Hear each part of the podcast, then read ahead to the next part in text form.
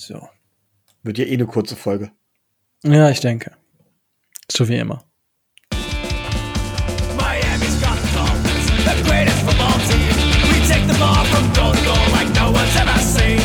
We're in the air, we're on the ground, we're always in control.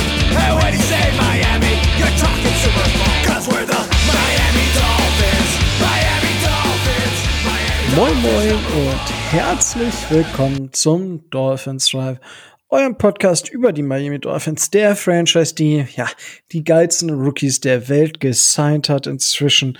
Ähm, das habt ihr auch letzte Woche noch mal bei unserem kurzen Interview mit Jan Wegwert äh, mitbekommen. Wenn ihr da das Interview noch nicht gehört habt, gerne aus der letzten Woche noch mal reinhören. Da haben wir noch mal, ich glaube, alle Infos zu unseren Rookies noch mal von einem wirklich von dem deutschen äh, College und NFL Draft Experten bekommen. Und äh, ja, wenn es heißt Dolphins Drive, dann heißt es, ich mache das Ganze hier nicht alleine, sondern ich habe heute auch den äh, Micho wieder mitgebracht. Moin Micho. Guten Tag.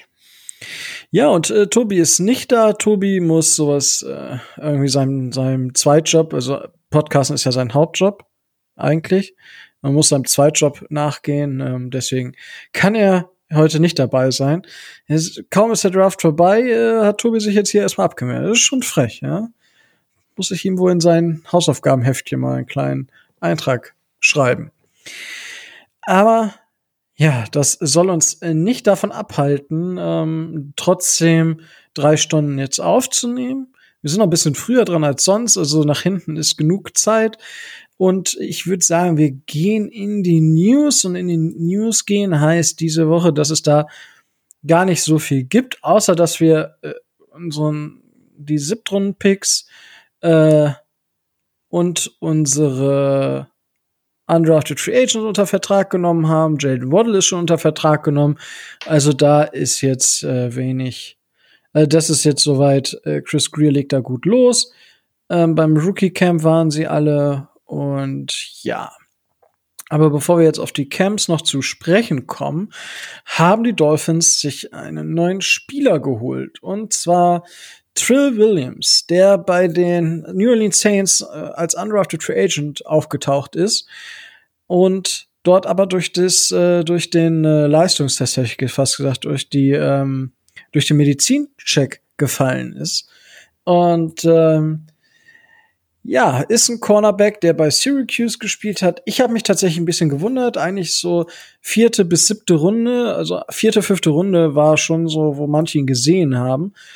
Und der ist jetzt halt undrafted Free Agent gegangen. Ich denke, man könnte sagen, dass ähm, ja hier einfach die Flexibilität wieder ein Nachteil war, weil niemand so genau weiß, wo stelle ich den hin. Der hat auch die Sample Size ist relativ klein. Er hat ähm, hauptsächlich als Corner als Slot Cornerback tatsächlich gespielt, aber er wird auch nicht selten als Safety gelistet. Ähm, hat überall an Line hat er ein paar äh, Snaps bekommen. Wie gesagt, hauptsächlich so ja zwei Drittel seiner Snaps im Slot. Als purer Corner wurde er immer weniger eingesetzt. Das ist halt wirklich dann fragwürdig.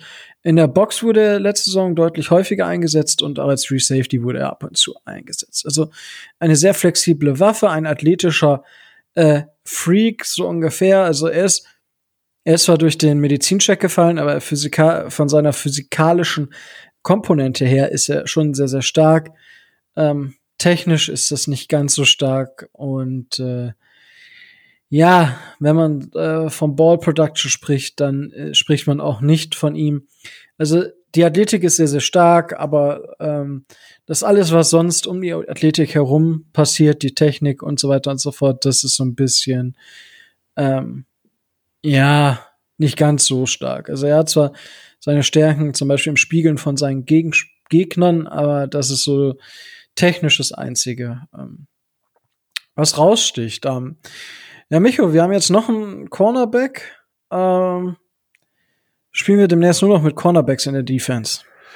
Ähm, weiß ich jetzt gar nicht ganz genau. Also er wird natürlich äh, als Safety gelistet, kann wohl beide spielen. Letztendlich ist es einfach ein Shotwert, oder? Also man bekommt ihn für wenig, ist ein geringes Risiko. Im Notfall cuttet man ihn halt wieder. Ähm, es gibt ja diesen schönen Spruch, ne, man kann nie genug Cornerbacks brauchen, man kann auch nie genug Defensive Backs generell brauchen. Ihr wisst ja, dass ich immer sage, auf Safety bräuchten wir meiner Meinung nach noch eine noch Verstärkungen, gerade gerade jetzt, äh, nachdem auch Bobby McCain weg ist. Und ähm, naja, also da reiht er sich ein in eine Reihe, ähm, die nicht besonders gut ist. Wir haben da nicht besonders viel Tiefe. Warum soll man sich ausprobieren? Wenn es nichts ist, hat man halt nichts verloren. Von daher, wir werden, glaube ich, nicht mit, mit, äh, mit sechs oder sieben Cornerbacks spielen, aber ich könnte mir durchaus vorstellen, dass wir regelmäßiger oder öfters, je nachdem, gegen wen wir natürlich spielen, auch mal mit sechs Defensive Backs auf dem Platz stehen. Und dann kann man oh. natürlich was brauchen. Das ist ja schon mal ein kleiner Teaser für das, was äh, im Verlauf der Folge noch kommt. So, ähm, das äh, war aber jetzt zu Trill Williams äh, vertragliche Details. Äh, dürfte für sehr, sehr wenig Geld spielen, eben weil er als undrafted Free Agent ging. Die Saints wollten ihn tatsächlich auch noch mal sein, aber ja, also es ist ein Spieler mit Potenzial und man probiert's aus. Ich finde den Move gut, ähm, weil er halt eigentlich nicht schlecht ist. Aber ja, man muss jetzt aber sehen, was, was dahinter steckt. Und äh, ja, unser Headcoach sagt ja auch, man kann nie genug Cornerbacks haben. Dementsprechend ist es ein, wie ich finde, sehr, sehr schöner Move. Ähm, ein sehr, sehr schöner Move war auch die Nachricht, wie ich fand, dass knapp 70 Spieler an den freiwilligen Trainingseinheiten der Miami Dolphins äh, teilgenommen haben. Äh, in Absprache mit Brian Flores, dass man insgesamt vielleicht ein bisschen die Intensität ein bisschen geringer hält. Ähm, und äh, ja, ist vielleicht gar nicht verkehrt. Und dafür waren halt 70, 70 Spieler da. Micho, äh, 70 Spieler bei einer freiwilligen Trainingseinheit. Was sagt dir das? Oder wie empfindest du das? Ich weiß, dass jetzt natürlich wieder der Hype groß ankommt und sagt, ja, die brennen alle, die wollen alle unbedingt für Flores spielen. Äh, sorry, ich erwarte das von, gerade von jungen Spielern, erwarte ich, dass die bei diesen, in Anführungszeichen, freiwilligen Trainingseinheiten dabei sind und sich zeigen, die haben die eh wenig Zeit für, gerade in Corona-Zeiten. Ähm, alte Spieler, die massenhaft Erfahrung mitbringen, die wissen, wie die ihren Körper auch steuern müssen, wie das Ganze reguliert werden muss, die können sich leisten, sowas auszulassen, auch natürlich nach Rücksprache mit den Coaches, aber ansonsten haben bei diesen, ich sag's nochmal in Anführungszeichen, freiwilligen äh, Trainingseinheiten in meinen Augen jeder da zu sein. Wer nicht dabei ist, kann gehen. So sehe ich das als von der Jobauffassung her. Es kann man natürlich sagen, okay, es gibt, äh, es ist doch schon mal gut, dass sie es machen und das ist auch richtig. Es ist gut, dass sie es da auch machen. Aber ähm, ich würde jetzt nicht so weit gehen und sagen, von wegen, das ist ein außergewöhnlich tolles und gutes Signal. Es ist aber auf jeden Fall auch kein schlechtes Signal. Das muss man auch ganz klar sagen. Tatsächlich. Ähm es sind ähm, von vielen Teams tatsächlich, die gar nicht sowas machen. Ähm, ich lese hier gerade nämlich noch was quer, ähm, weil eigentlich standen die Dolphins auf einer Liste ähm, dieser der Franchise, der 21 Franchises, die äh, keine Voluntary Off-Season Workouts anbieten. Äh, anscheinend hat sich das aber für die Dolphins geändert. Und äh, ich weiß nicht, ob es die Spieler waren, die da auf Flores zugekommen sind. I don't know. Aber ich habe gerade noch einen anderen Bericht offen vom 17. Wir haben heute den 19. Mai vom Montag. Ungefähr 70 Spieler sind auch am Montag bei den Raiders gewesen. Also der Herr Gruden ähm, scheint dort auch ähm, ja sehr beliebt zu sein, was was das angeht. Ähm, in jedem Fall äh, kann man das aber auch als Spieler nutzen und das ist jetzt vielleicht äh, eine Überleitung ähm, zu einem kleinen anderen Thema, was mir jetzt gerade spontan einfällt. Ja, Moment, und zwar, Moment. ich wollte ja gerne noch kurz was zu sagen. Und zwar, ich mein, wir haben beide Sport gemacht, Rico, wir haben beide auch Leistungssport gemacht und äh, mal ganz ehrlich, ich weiß nicht, wie das bei dir war, aber egal was für eine Sportart, wenn dein Coach gesagt hat, ach wisst ihr was, wer Lust hat, kann mit mir ja wir haben am Wochenende kein Spiel oder sowas, kann mit mir am Montag, wir haben, wir haben Dienstags und Donnerstags Training, am Wochenende haben wir kein Spiel. Wer Lust hat, kann ja am Montag mal mitkommen zu einem Waldlauf. Und ich kann dir garantieren, diejenigen, die aus einem guten Grund, die ohne guten Grund bei diesem Waldlauf gefehlt haben, der natürlich vollkommen freiwillig war und nur wer Lust hatte, die hatten bei den nächsten Trainingseinheiten wenig zu lachen oder haben bei den nächsten Spielen auch weniger Spielzeit gehabt. Also von daher, diese Freiwilligkeit finde ich irgendwie seltsam in dem Bereich. Also das finde ich, sollte man nicht zu hoch hängen. Sorry, das Ja, einwerfen. Ich glaube, das sollte man inzwischen ein bisschen anders sehen. Also ich habe tatsächlich äh, dadurch, ich habe momentan so ein paar Diskussionen immer nebenbei. Ähm, eine tatsächlich heute, also Mittwoch, wie gesagt, ähm, die Jungs vom Saturday Kickoff, da bin ich äh, ja auch Unterstützer. Ähm, deswegen bin ich da in einer Gruppe drin, deshalb äh, die Insights. Da gab es jetzt aber auch die Diskussion zum Beispiel über College Football und ähm, wieso sollte man denn noch überhaupt, wenn man ein gutes Jahr als College-Spieler gehabt hat, noch weiter im College spielen? Man könnte doch den Rest aussitzen, äh, weil man wird sowieso hochgezogen, weil man hat ja gezeigt, dass man es kann. Und äh, ich will die Diskussion hier jetzt gleich aufmachen. Äh, aber es ist in der heutigen Zeit, ähm, ich sag mal so, das Denken und das Handeln wird deutlich effizienter gestaltet. Ja, das heißt, man skippt dann halt auch mal was. Und äh, ja, da muss man kein Fan von sein. Und ich bin da auch ganz deiner Meinung. Ich bin da auch noch in dieser Zeit groß geworden. Ich habe Training gehasst, aber mal, wenn da mal was war, man hat ja sonst nichts zu tun, nach, weil nach dem Kriege, wir hatten ja nichts. Ähm, dementsprechend, ja, war da auch halt dann, bin ich da auch hingegangen. Ne? Und äh, ich wollte aber noch mal zu einer anderen Sache und zwar auch zu freiwilligen Trainingseinheiten. Die, die Spieler halten sich ja in der Regel halten sich die Spieler ja, außer sie heißen Eddie Lacey, äh, halten die sich ja über die freie Zeit ja auch fit. Also natürlich direkt nach der Saison haben, machen die alle so ein bisschen Refreshment. Äh, man lässt sich vielleicht operieren, man macht äh, gewisse Physios, man, man bringt den Körper wieder auf einen Stand, wo man sagen kann, mit sowas kann ich arbeiten. Und dann beginnt ja wieder das Training. Ja, die machen ja alle mit ihrem Personal Trainer Workouts. Ich weiß nicht, ich folge zum Beispiel JJ Watt auf Social Media, was der da immer mit seinen Brüdern dann an Workouts, äh, Workout Stories postet. Also da ist halt jeden Tag Action. Und ähm, ja, jetzt sind diese OTAs und ich denke, dass gerade, dass alle Spieler das so ein bisschen dankend annehmen aufgrund des Falls von Javan James, weil ähm, da ist ja momentan, ich weiß nicht, bist du da im Thema, was da momentan gehaltstechnisch abgeht? Äh, ich, ich, ich ging darum, es ist keine, keine Team-Facility-Verletzung, also keine bei. Aktivitäten-Verletzung. Und deswegen geht man davon aus, dass, oder geht Denver davon aus, dass er sein garantiertes Gehalt nicht bekommen soll oder so, ne? Korrekt. Und äh, das ist jetzt natürlich eine Sage, äh, Sache. Man hält sich halt fit fürs Team. Also das ist wirklich ein Ding, was jetzt, ich denke, das wird uns jetzt so ein paar ein oder Monate, weiß ich gar nicht, auf jeden Fall ein paar Wochen erstmal begleiten, beziehungsweise vielleicht auch Monate, weil da wird es wahrscheinlich einen Gerichts oder Gerichtsurteil zu geben. Ich denke, man wird sich so nicht einigen, es sei denn, die Denver Broncos sagen, ja, okay, hier hast du fünf Millionen oder hier hast du die voll zehn, ich weiß es nicht, was, was er da anstrebt. Aber ähm, wenn man sich nämlich außerhalb der Team Facilities bei einem freiwilligen Training von sich selber, also ich sag mal, JJ Watt äh, trainiert jetzt und dem fällt die Hantel auf den Fuß und der kann deswegen erstmal einen, ein, eine Saison nicht spielen. Dann würde er kein Gehalt kriegen, weil das freiwilliges Training, ähm, da kann das Team nichts für. Das Team hat ihn da nicht zu gezwungen, ja. Das ist so ein bisschen so die Aussage dahinter. Aber klar, ich sag mal, die, die, die Teams, was passiert, wenn du nicht trainierst? Du wirst halt aussortiert. Dementsprechend bist du ja, ja ist indirekter Druck da. Und das ist halt dann so ein bisschen, bisschen mehr, finde ich.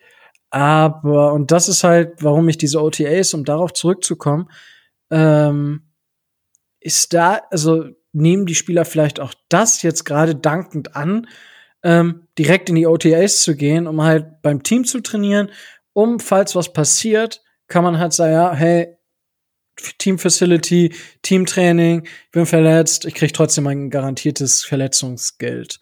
Ähm, ist das vielleicht auch ein Grund, warum einige ähm, Spieler sich das jetzt eher geben als vielleicht in den letzten Jahren? Finde ich aber schwierig, weil du kennst natürlich die, die Vertragssituation von Javan James nicht. Ich will jetzt nicht mit irgendwelchen Incentives anfangen oder so. Das Thema hatten wir ja schon mal. Ähm, aber eigentlich äh, geht's ja, ja, es sind bestimmte, in der Regel sind bestimmte Non-Football-Aktivitäten, vor allen Dingen was Sportarten angeht, verboten. Und es ist halt so eine Grauzone. Wenn du sagst von wegen, du machst freiwilliges Training, das wird irgendwo erwartet. Wenn nicht ausdrücklich drin steht, zum Beispiel, dass er Anlei dass er Übungen nur unter Anleitung oder sowas von einem, von einem, von einem Coach oder sonst irgendwas machen darf, weil es gab ja auch schon Vorverletzungsgeschichten. Ähm, solche Sachen werden eigentlich alle vertraglich geregelt. Und wenn in dem Vertrag halt eben nichts drin stand und ähm, oder je nachdem, was im Vertrag geregelt war, da muss man dann halt eben gucken, ob die, ob die Franchise das Recht dazu hat, das Gehalt zu kürzen. Ich habe ja, jetzt wollen wir mal ganz hier in die Boulevard oder, oder Trickkiste greifen. Ich habe ja einen ganz anderen Verdacht. Ich habe ja einen Verdacht, dass es tatsächlich keine Trainingsverletzung war, sondern bei irgendwas war, was Jordan James vielleicht gar nicht machen durfte. Vielleicht hat er das auch versucht zu verschleiern, weil er das weiß oder wie auch immer. Denn es ist meistens meines Wissens nach der erste Fall, wo es heißt, ähm, also nicht der erste Fall, wo das, wo, wo, wo eine Franchise sich um um ein garantiertes Gehalt drücken will, aber es ist der erste Fall, wo es dann so heißt, so nach dem Motto, ja, weil du freiwillig trainiert hast oder so. Von daher glaube ich, dass da tatsächlich noch ein bisschen mehr hintersteckt. Ist aber nur rein ähm, eine reine äh, reiner Verdacht, reine Vermutung ins Blaue geschossen. Na, ich denke, unser Boulevard-Journalist könnte uns da mehr sagen. Aber der ist ja leider heute nicht da. Ähm, aber klar, das, also das kann natürlich sein. Und ähm, ich meine, es ist ja auch immer so, JJ Watt spielt zum Beispiel, also es wird so eine JJ Watt-Folge jetzt, also er spielt viel, viel Golf, ja. Also da kannst du dich halt nicht so viel bei verletzen und er geht halt ins Gym. So, und ich meine, es gibt ja genug äh, Footballspieler, wenn du da mal in, in, auf ihre Instagram oder what, whatever, da TikTok oder was weiß ich gehst, die halt Basketball spielen, die sonst was spielen, wo du denkst, okay, will ich das als Team? Eher weniger. Also ich meine, dass sie kein Eishockey das Skifahren, weiß ich noch, was so ganz extrem war. Ja, mir da so okay, ist halt, will ich das als Team? Mh, eher selten, ja. Aber es ist halt, ist halt schwierig, weil ich mach, machen wir uns nichts vor. Du bist in deinen 20ern meistens, es sei denn, du bist Quarterback, dann spielst du halt bis du 50 bist, aber so, ich sag mal, bis 35, also normale Spieler außerhalb der Quarterback-Szene, so 33, sag ich mal. Ne? So in der Zeit, das ist halt die, die in Anführungsstrichen coolste Zeit, weil du da am mobilsten bist. Also nicht, dass man mit 50 nicht noch Skifahren kann. Aber es fällt einem in der Regel, ja, wahrscheinlich etwas ähm, schwerer. Ich meine, ich kann sagen, okay, so viel gelaufen, wie ich jetzt mit 29 bin, bin ich noch nie. Ähm, dementsprechend sind meine Ende 20er und Anfang 30er wahrscheinlich deutlich fitter als die Anfang 20er. Und 19, also meine Teenagerjahre sozusagen. Ah, also äh, das muss nichts heißen, aber ich kann das schon verstehen, dass manche Spieler dann sagen, ah, ich will aber jetzt äh, mal ein bisschen Skispringen ausprobieren oder was weiß ich. Ähm, alles, alles ein bisschen schwierig und äh, ja. Weiß ich, wie, wie persönlich siehst du das? Also, ähm, findest du das gerechtfertigt, wenn Franchises ähm, gewisse Sportsachen untersagen? Oder ja. sagst du, okay. Ganz klar. Also, ähm, die Leute, die Spieler machen uns nichts vor. Selbst die Spieler, die teilweise undrafted kommen, selbst die, die im Practice Squad landen, verdienen verglichen mit uns ein Schweinegeld. Also ich glaube, so ein Practice Squad Spieler kriegt, glaube ich, mindestens 1500 Dollar die Woche. Ja, das sind mal eben, mal eben flott 6000 Dollar im Monat. Ja, Dankeschön. Das erreiche ich auch nicht damit. Also von daher, und man verdient halt immer mehr. Ja, äh, die verdienen schon relativ viel Geld für etwas, was sie in der Regel, ne, wir hatten da ja schon mal drüber geredet, dass es da auch Ausnahmen gibt, äh, für etwas, was sie in der Regel sehr, äh, auch noch sehr, sehr gerne machen. Und gerade die Spieler, die gedraftet worden sind oder die Top-Verträge bekommen, die Franchise baut auf, baut auf sie, die Franchise baut auch mit ihnen etwas auf und die Franchise hat ein Recht darauf, auch die volle Leistung zu bekommen. Und ähm, tatsächlich gibt es das teilweise sogar hier in Deutschland bei Berufen. Also ich werde nie vergessen, umgekehrt, ich hatte einen, ähm, einen Mannschaftskollegen, der war äh, tatsächlich ähm, Handwerker, der war Elektriker. Und bei dem hat der Chef gesagt, nach drei Jahren, wenn du noch einmal mit einer Sportverletzung bei mir ausfällst, kündige ich dich. Weil man steht halt einfach dem Arbeitgeber nicht zur Verfügung. Und genau dasselbe ist es umgekehrt. Und bei der Menge an Geld, die die einfach verdienen, ist es natürlich auch ein gewissermaßen Schmerzensgeld, dass die halt auf andere Aktivitäten dementsprechend verzichten müssen. Die müssen, und das erwarte ich von so einem Profisportler, das erwartet man eigentlich von jedem Sportler auf einem gewissen Niveau, alles andere dem Sport unterordnen. Und ich finde es traurig, dass es leider im American Football genug gibt, die es da nicht können. Und ich will auch gerne hier den, den Vergleich zu anderen Sportarten ziehen, äh, die ich zum Teil auch selbst erlebt habe. Und es ist nun mal so, es gibt mehr Leute mit Talent, die gescheitert sind, weil sie das genau das halt eben nicht konnten, im Vergleich zu den Leuten, die genau alles dem Sport untergeordnet hatten und weniger Talent haben und weitergekommen sind. Also da gibt's in jeder Sportart, glaube ich, massenhaft, ähm, massenhaft Vorstellungen. Und ich finde, die Franchise hat, das ist Humankapital, wenn man es wirtschaftlich betrachtet, hat ein gutes Recht, äh, da ihr Kapital zu schützen. Und ich weiß nicht, Rico, kennst du die Fernsehserie Ballers mit Wayne The Rock Johnson? Ähm, ich habe ein paar Folgen gesehen irgendwann mal. Spielt ja schön Weiß- in Miami. Ja, das, das ich, ich wollte es tatsächlich mal. Ich lief, läuft die auf Netflix. Ich habe keine Ahnung, ich habe die DVDs hier. Du weißt, ich bin Ah, DVD-Sammler. Ähm, das weiß ich. Äh, das habe ich ja schon mal äh, gesehen auf Fotos. Äh, das ist schon ziemlich beeindruckend, die Videothek, die du da hast. Ähm, was äh, genau, äh, ich hatte es angefangen und dann hatte ich mir für House of Cards, nicht House of Cards, sondern Haus des Geldes, ähm, hatte ich mir Probemonat Netflix gemacht, weil ich das dann in einem Monat einfach durchgesuchtet habe. Ähm, die vier Staffeln bisher. Ähm, und bin dann zwischendurch Ballers angefangen und dann war halt das Probeabo zu Ende und das hat mich nicht so gecatcht, dass ich äh, da weitergeschaut. Ich habe aber auch nur die ersten zwei, drei Folgen gesehen. Ja, dann hast du ein bisschen was verpasst. Also klar, es ist jetzt nicht die großartigste aller, aller Serien, aber für jemanden, der Football liebt, ist es schon cool. Es zeigt vor allem die Hintergründe war. Und da gibt es in der zweiten Staffel halt eben eine Story-Arc. Der ist in der Beziehung recht interessant. Dwayne, ich weiß schon gar nicht mehr, wie er heißt. Ist Okay, ja also also an der, Ste an der Stelle kurzer Spoiler-Alert natürlich. Ne? ja, also genau. jeder, der das Ganz noch gucken will, äh, ich lasse mich jetzt spoilern. Ja, es ist also so, ja, ist noch gar nicht so dramatisch. Es geht auf jeden Fall darum, dass äh, Dwayne Johnson in seiner Funktion als Agent einen Spieler berät, der Defensive End bei den Dallas Cowboys ist. Äh, großes Talent und so weiter. Und es geht dann wohl gerade um einen neuen Vertrag. Und der Typ spielt halt eben Gotcha, also ne, äh, Paintball, außerhalb, äh, außerhalb der Saison, was ihm vertraglich auch verboten ist. Und dabei stürzt er von dem Baumstamm und ihm reißt die Achillessehne. Und er hat auch Oh, sofort sch- absolute Panik. Äh, was passiert? Ich verliere jetzt meinen Vertrag. Ich kriege keinen neuen Vertrag. Ich werde gecuttet. Ich kann meine Sachen nicht mehr bezahlen, weil da geht es auch darum, dass die alle verschwenderisch mit Kohle umgehen und so weiter.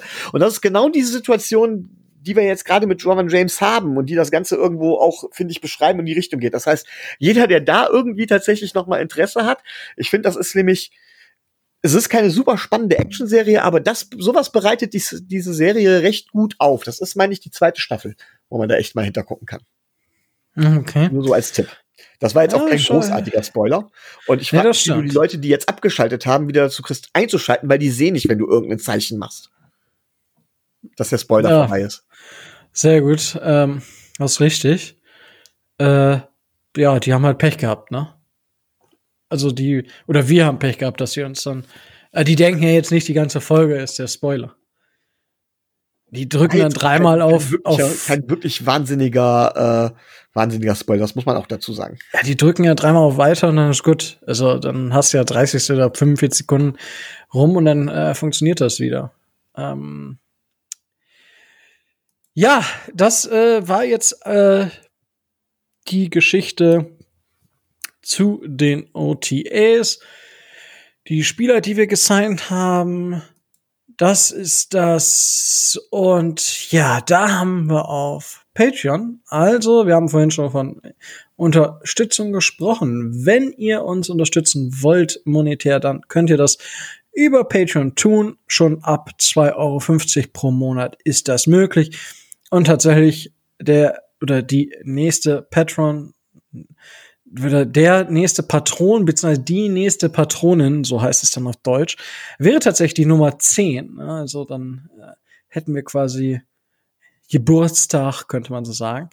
Ähm, uns freut's. Äh, danke an alle, die dabei sind und danke an alle, die da noch gerne zukommen möchten. Und wenn ihr dazu Fragen habt, meldet euch gerne bei uns. Wir haben auf jeden Fall unsere Patrons gefragt, ähm, was für Themenwünsche ihr denn für die Offseason habt.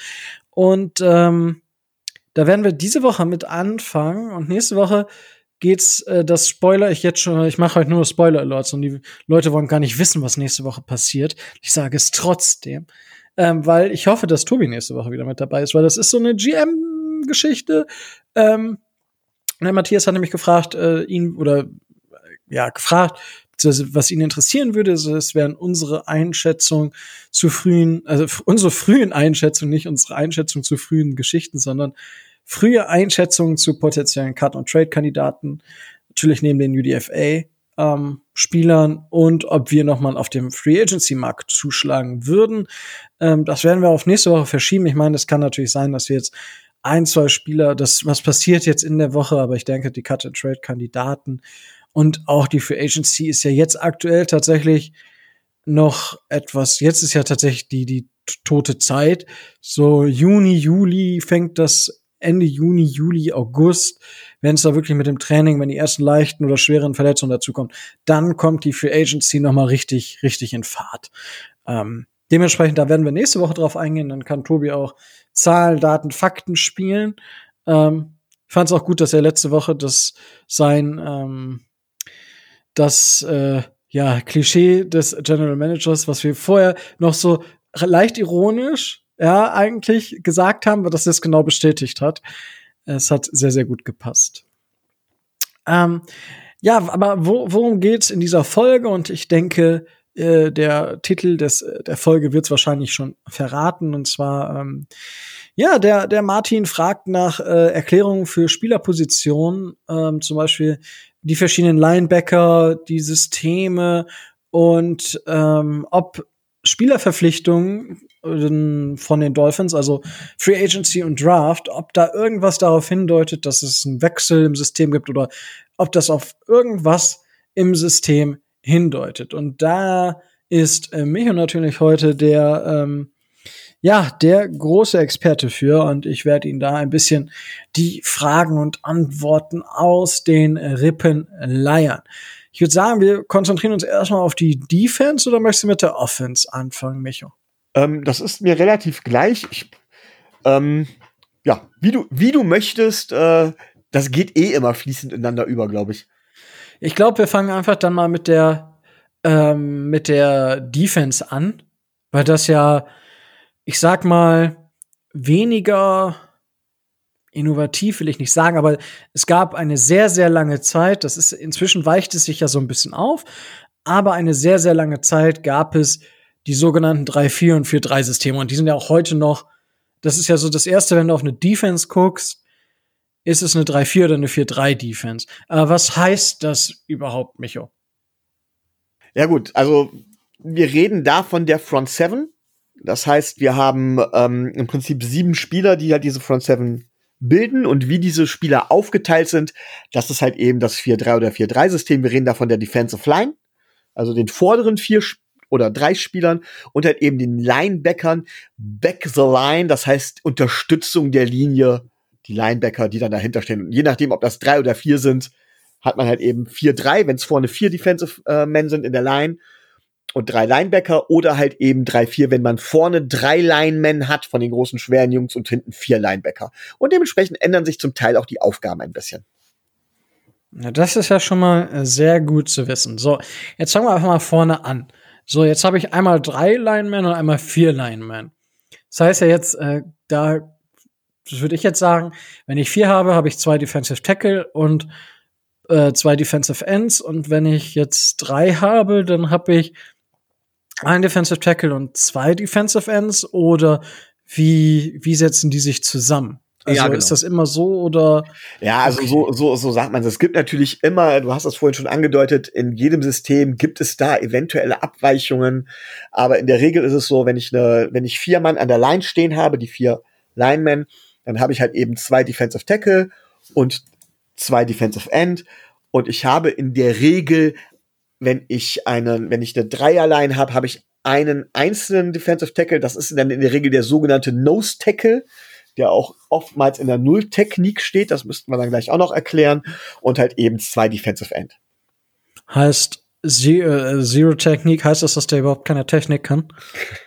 Ja, also die ist natürlich etwas schwer ohne Bilder zu erklären. Wenn man, jetzt kommen wir nämlich doch zur Offense-Seite, wenn man sich da anguckt, da hat man hier in der Regel die fünf Offensive Linemen, die nebeneinander stehen. Und weil die ja nicht Schulter an Schulter stehen mit engem Körperkontakt, weil da könnten sie sich ja gar nicht bewegen oder sowas und könnten auch nicht genug Fläche äh, einnehmen, äh, stehen die so und zwischen denen ist immer so ein kleines bisschen Platz. Das ist die Lücke und das ist die sogenannte Gap. Und da fängt man halt eben an. Dann hat man dann zum Beispiel das Gap, das zwischen dem Center, der in der Mitte der Offensive Line ist, und den beiden Guards jeweils links und rechts ist dann äh, das A-Gap, dann gibt es das B-Gap, man zählt dann immer nach außen B-Gap, C-Gap und so weiter. Und je nachdem, wo dann der Defensive Lineman steht, spricht man von der Technik. Und Nose Tackle steht halt genau Nase an Nase dem Center gegenüber. Und das ist dann halt eben eine Null-Technik. Und wenn man halt dann eben weitergeht und sagt, okay, ähm, ich gucke jetzt halt mal eben, wie es aussieht, ähm, wenn ich jetzt mich, mich, mich äh, position so positioniere, dass ich äh, in den Lücken stehe, dann hat man die ungeraden Nummern, dann hat man eine One-Technik, eine Three-Technik, also genau in den Gaps. Und wenn man den Spielern gegenübersteht, gibt's dann noch die, ähm, gibt's dann halt eben die geraden Nummern, eine Two-Technik und so weiter. Das heißt aber erstmal nur, wo die Spieler sich aufstellen. Das heißt noch nicht, wie die Spieler später attackieren, sondern es ist erstmal nur grundsätzlich die Aufstellung. Und deswegen gibt's auch dieses, ähm, ja, diesen Gedanken, dass ein Spieler halt eben, das ist ein, ist ein äh, One-Technik-Spieler. Oder das ist halt eben ein, ein Zero-Technik-Spieler. Und er kann aber keine Five-Technik spielen. Weil je nachdem, wo man steht, sind halt manche Dinge wichtiger als andere. Eben Speed oder halt Masse oder halt reine Kraft. Dann kommt natürlich noch die Systemfrage dazu, aber das ist erstmal so, so ziemlich das, äh, das Erste, was wichtig ist. Ja? Okay, so, da, dann vielleicht noch, wenn wir schon bei den Technik sind, gibt's halt äh, noch eine, eine, eine ganz wichtige, eine ganz wichtige Unterscheidung. Dann gibt's die Five-Technik, das ist also im Prinzip außen, äh, wo es im Grunde genommen gar keine Gap mehr gibt, und zwar auf der sogenannten Weak Side der Offensive Line. Da steht die Five-Technik außen und die Seven-Technik steht halt zwischen dem letzten Offensive Tackle und dem Tight End, somit auf der Strong Side. Aber die Weak Side und Strong Side kannst du bestimmt erklären, Rico, oder?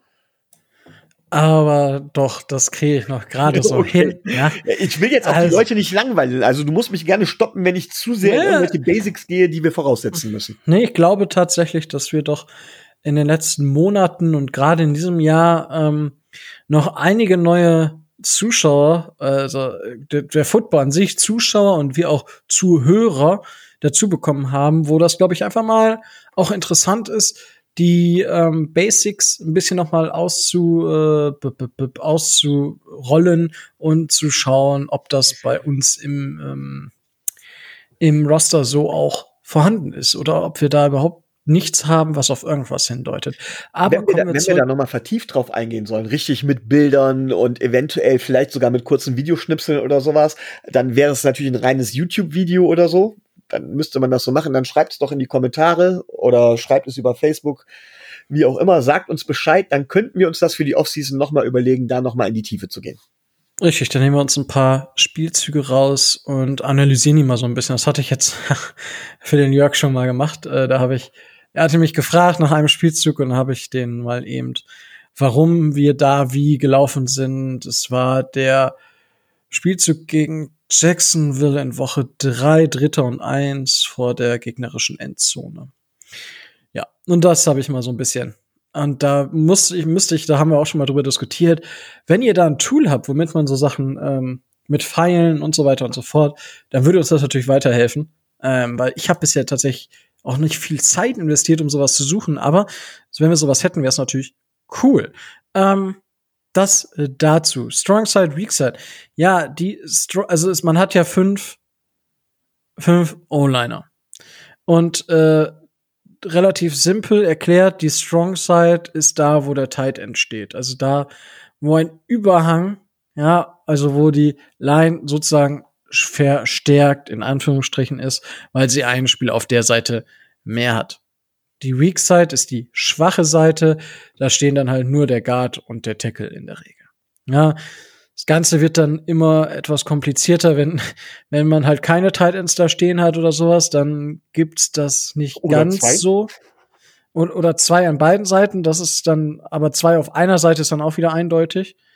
Ähm, aber wenn du auf, wenn du eine ge ge geometrisch, nicht geometrisch, sondern doch, wenn du eine gleiche äh, Seiten, also Spielanzahl auf beiden Seiten hast, dann ist das immer, also haben wir das beim Football, haben wir da keine Strong oder Weak Side äh, gesagt oder ähm, sondern haben das einfach unser unser Linebacker oder wir als Line haben das selber festgelegt, ähm, was die Strong und die Weak Side ist.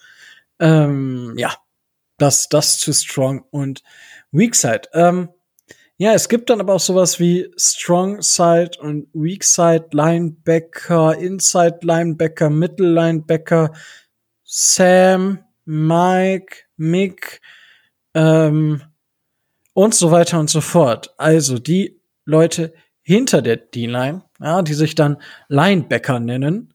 Ähm, Micho, da ich habe jetzt 10.000 verschiedene Sachen gesagt. Äh, Ist das alles das Gleiche oder unterscheiden die sich oder wo wo Also, muss ich auf was achten? Da antworte ich mit einem mit einem großen Ja und Nein. Also mit einem eindeutigen. Nein. Nein, also grundsätzlich erstmal, es sind alles Linebacker. Genauso wie wir alle Menschen sind. Wir sind auch nicht alle gleich. Ähm, erstmal ist es grundsätzlich die Position, die sich tatsächlich danach bemisst, wo man eigentlich im, vor allen Dingen im Vergleich zur O-Line steht. Das heißt, da wird schon was ganz deutlich. Die Offense hat, im Schach nennt man das den Vorteil der Weißen. Ich weiß nicht, Trikot, spielst du Schach? Ja, ich spiele tatsächlich Schach, ja. Okay, dann weißt du auch, was der Vorteil der Weißen ist? Äh, weiß, äh, weiß beginnt, schwarz gewinnt, sagt man ja so immer so schön. Äh, aber klar, man hat, man hat den Vorteil des ersten Zuges. Das Genau, heißt, ich habe den Vorteil des ersten Zuges. Schwarz reagiert erst einmal. Und äh, damit kann ich quasi bestimmen, wie sich das Spiel entwickelt. Und genau das hat ja im Grunde genommen auch ähm, die Offense in dem Moment, wo sie halt den Tight End zum Beispiel stellt, wo sie die Strong Side bestimmt oder halt eben die Strong Side nicht bestimmt. Ähm, und erstmal muss die Defense reagieren. Und grundsätzlich kann man es halt schon an den, an den Anfangsbuchstaben sehen, in der klassischen 4-3 Front Seven, das heißt wirklich vier Linemen, drei Linebacker, hat man halt eben den Mike, den Mittel, Middle Linebacker, mit, spielt, der spielt in der Mitte. Und dann hat man halt eben auf der einen Seite den Sam, den Strong Side Linebacker, deswegen Sam. Und der halt auf der Strong Side spielt, wie du eben schön erklärt hast mit dem Tight End. Und dann hat man auf der anderen Seite den Will, den Weak Side Linebacker. Dementsprechend, äh, wenn da keiner ist. Und dann gibt's natürlich noch den vierten, wenn man in der 3-4 spielt, aber dazu kommen wir wahrscheinlich gleich nochmal.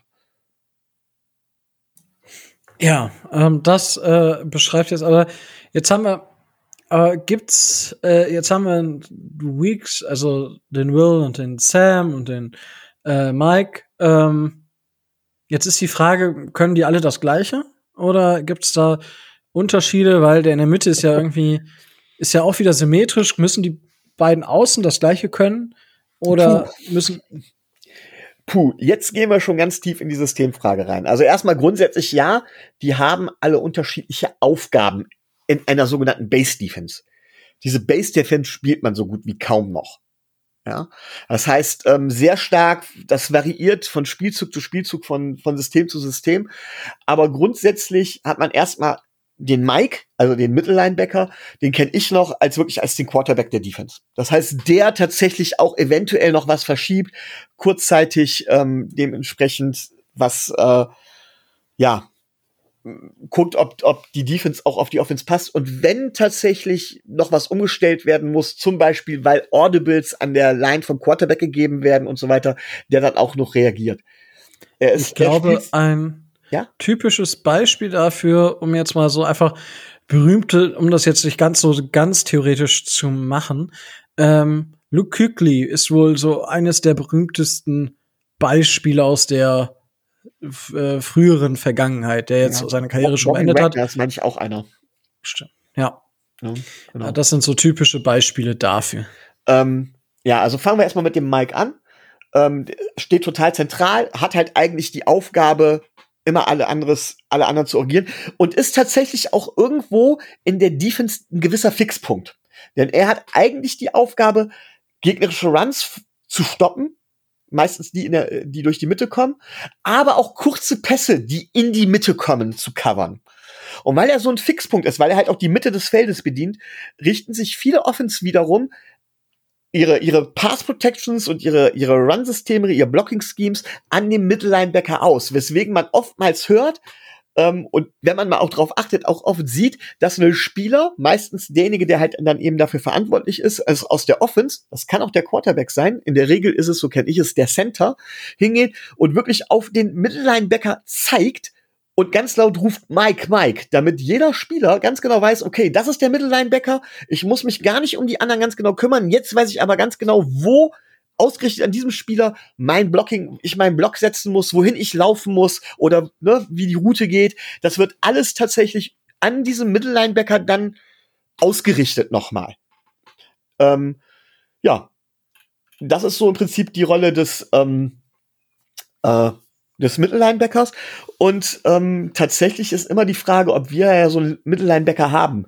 Ähm, ich glaube, so einen klassischen Mittellinebacker haben wir schon lange nicht mehr gehabt. Der letzte, den wir wirklich als ganz klassischen Mittellinebacker gehabt hätten, wäre Raquan McMillan gewesen. Der ja jetzt äh, mittlerweile, ich, nee, er ist, spielt er noch bei den Raiders oder ist er mittlerweile da auch entlassen worden? Ähm, ich glaube, er hatte nur einen Einjahresvertrag und ist Free Agent, wenn ich richtig informiert bin. Okay. Also Rackman McMillan, der jetzt gar nicht so schlecht am Anfang war, leider der die Entwicklung gehört hat, wäre halt so ein Mittellinebacker gewesen, was man bei ihm allerdings im Laufe der Zeit ganz klar gefehlt hat, dass er gesehen hat, dass er diese Chefrolle nicht einnehmen kann. Im Gegensatz zu unseren anderen Mittellinebackern, ähm, da gibt es ja ja, ich würde mal ganz grob sagen, im Moment vier Stück im Kader, die da spielen können, weil wir ja auch nicht dieses klassische, diese klassische Base-Defense mit einer 4-3 spielen. Aber trotz allem gibt's da Spieler, die diese Rolle übernehmen könnten halt. Ähm, soll ich okay. Ja, du mach, hau raus. Also klar, du hast dann, du hast äh, Benedict McKinney, der ganz klar noch am, meiner Meinung nach noch am ehesten in die Rolle eines klassischen Mike fällt. Ähm, Jerome Baker, ist tatsächlich ein ziemlich guter Mike in meinen Augen, auch wenn er, na, kommen wir gleich gleich zu, ich würde ihn sogar fast schon, ich würde ihn lieber als Wilson, aber er spielt auch öfters gerne mal als, als, als, als Mike, beziehungsweise als Inside Linebacker dementsprechend. Ähm, wir haben Sin Egwa Vaughn, der tatsächlich Mike spielen kann. Allerdings hat er da den von mir erhofften Sprung noch nicht gemacht. Und natürlich dein Lieblingsspieler Landon Roberts ist auch ein klassischer oder könnte auch die Rolle des klassischen Mike übernehmen. Ähm, das heißt, ja. wirklich kurze Passrouten abdecken und stark gegen den Lauf sein, eventuell sogar sowas wie Quarterback Spice äh, spielen. Ja, das ist, er hat ja auch keinen Druck zurückzukommen. Als ich das gelesen habe, habe ich kurz gekotzt.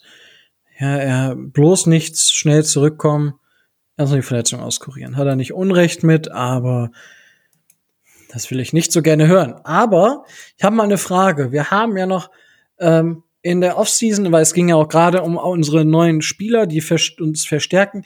Wir haben ja für ähm, Benadryl McKinney getradet. Den Linebacker, der bei den Texans gespielt hat.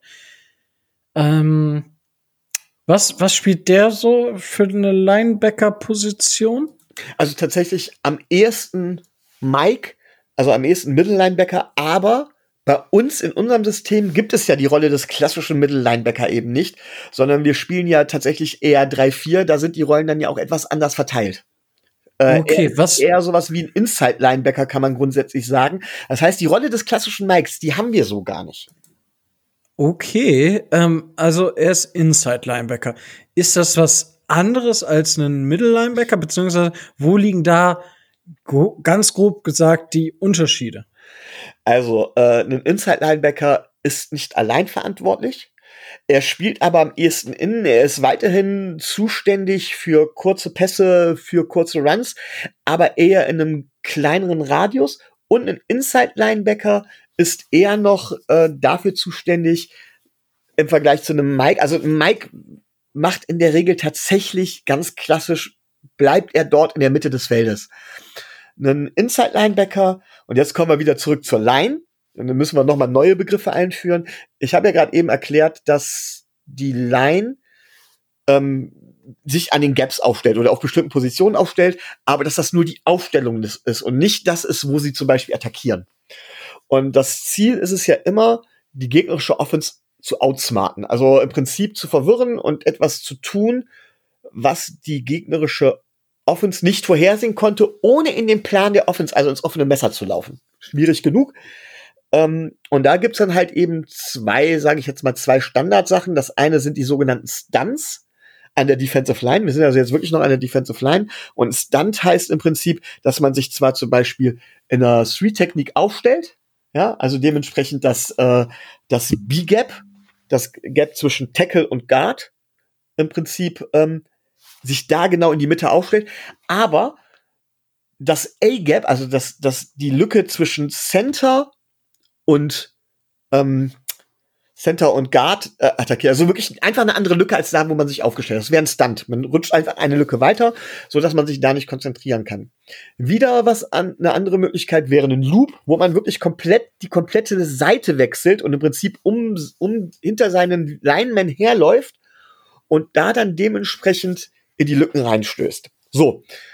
Man kann sich schon vorstellen, wenn ich das jetzt gesagt habe, oder ich hoffe, man kann es sich vorstellen, äh, dass wenn ich also diese Line aufbreche, und das nichts anderes ist es ja, wenn ich einen Stunt oder einen Loop mache, dass ich diese klassische Line aufbreche, da eine Lücke dementsprechend ist und die Lücke muss ja irgendwie ja kontrolliert werden. Da war die New England Patriots zum Beispiel lange Zeit sehr berühmt für für die sogenannte Gap Control.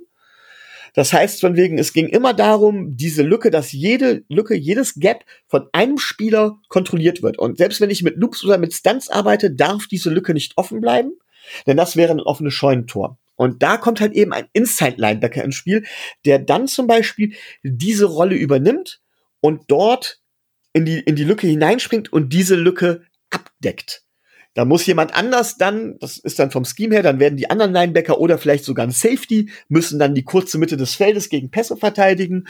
Aber da geht es vor allen Dingen darum, dass dann der, dass dann der, der, der Inside-Linebacker im Prinzip nach vorne geht. Oder aber er springt sowieso nach vorne, weil dann macht man aus einem, ich sag jetzt mal, 3-4-System plötzlich im Wechsel ein, ein 4-3-System, in dem dann ein Inside-Linebacker die Rolle eines Linemen übernimmt und zum Beispiel äh, den Quarterback versucht zu blitzen. Zumindest dann, wenn er nicht geblockt wird. Wenn er merkt, er wird nicht geblockt, dann hat er ja freie, freie Lane, freie Fahrt auf zum Quarterback, da kann er dann durchblitzen. Und wenn er merkt, ein Offensive-Spieler versucht ihn zu blocken, ein Guard oder ein Tackle, ein Offensive-Line-Spieler, dann lässt er sich zurückfallen, versucht wieder die kurze Mitte des Feldes zu decken, denn dann ist es so, dass ja in der Offensive Line die Zuteilung nicht mehr stimmt und einer der der Defensive Lineman plötzlich ungedeckt bist. Das ist die Rolle von einem, von einem Inside Linebacker, während ein Mike ein klassischer Mittellinebacker in der ursprünglichen Version, wie gesagt, wir haben jetzt immer Hybridtypen, äh, eigentlich wirklich nur standardmäßig bei seiner Aufgabe dort in der Mitte des Feldes bleibt und eher andere Spieler diese Rollen übernehmen. So, ich weil Rico, ich sag ganz ehrlich, ich weiß, ich hoffe, ich habe mich nicht zu sehr verquatscht und es war verständlich. ja, also ich hab's, ich hab's verstanden. Ich denke, ähm, man kann es auch, zur Not hört man sich zweimal an.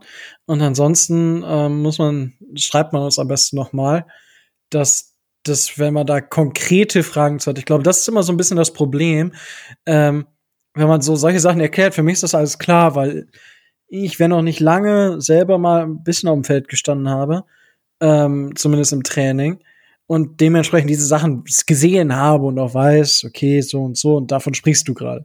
Dementsprechend ist, wenn jemand natürlich noch nie auf dem Feld gestanden hat oder halt sich noch nie so tief damit beschäftigt hat, dann fragt gerne konkret auch nach. Also ähm, schreibt euch das jetzt auf oder äh, eine Notiz in, äh, in euer Handy oder keine Ahnung, es gibt inzwischen auch, ähm, ich habe die App jetzt nicht, aber es gibt Apps, wo man sich Snapshots oder so kleine Ausschnitte speichern kann und dann dazu selber Notizen schreiben kann.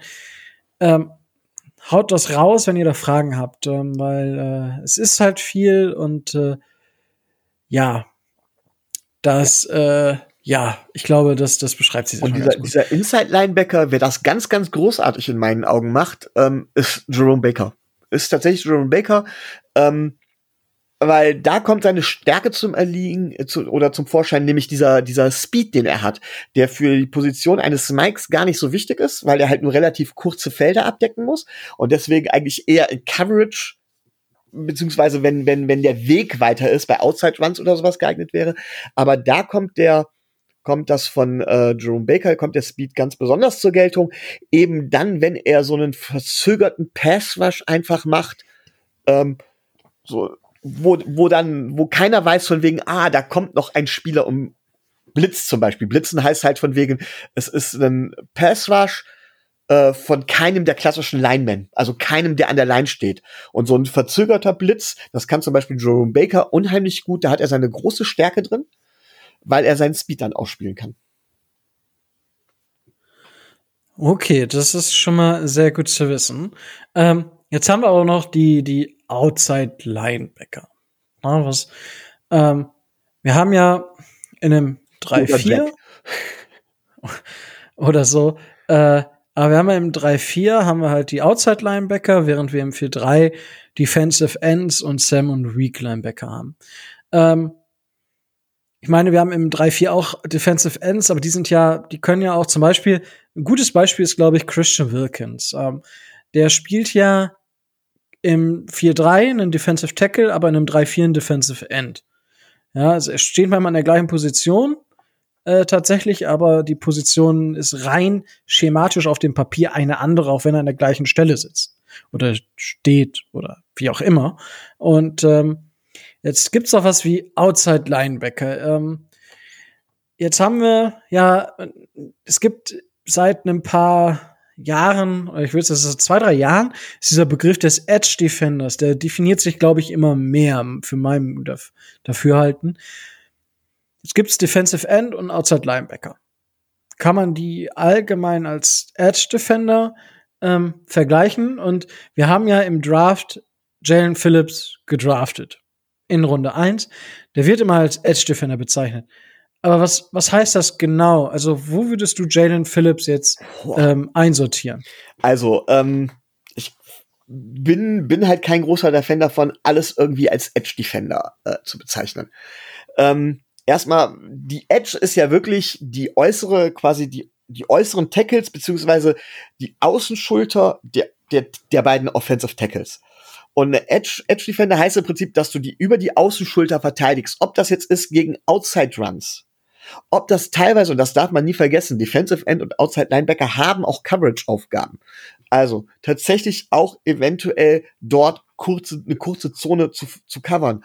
Oder halt eben und das ist das, was Edge Defender in der Regel meint, dass man halt eben mit Speed oder mit, mit Pass Rush Moves oder wie auch immer außenrum um die Außenschulter des, des, des, des Tackles herumkommt und damit dem Quarterback oder auch einem Running, Running Back potenziell den Weg abschneidet. Das ist eher die Art und Weise, was man da tut, als die Positionsbeschreibung. Weil sowohl ein Defensive End als auch ein Outside Linebacker können beide Edge Defender sein. Selbst ein Will Linebacker oder was auch immer können Edge Defender sein, weil sie halt eben die die diese diese Kante, diese diese diese Kante verteidigen, diese Nahtstelle. Ja, ähm, Outside Linebacker, wie gesagt, ist ist ist dann eher noch was anderes und ähm, auch und auch Defensive End. Jalen Phillips ist, wir haben es ja schon oft genug gesagt, er ist ein athletisches Tier. So, äh, der ist technisch extrem gut und der kann, glaube ich, sowohl, der kann in einer 3-4-Defense als 3-Technik, als 3-Technik kann der, kann der tatsächlich spielen, als auch in einer, als, als Jack oder als Outside-Linebacker in einer, in einer, ähm, 4-3. Oder 4-3. Ich habe, ich glaube, ich, glaub, ich bin jetzt gerade durcheinander gekommen. Er kann ja. auf jeden Fall in der Beziehung alle möglichen Positionen besetzen.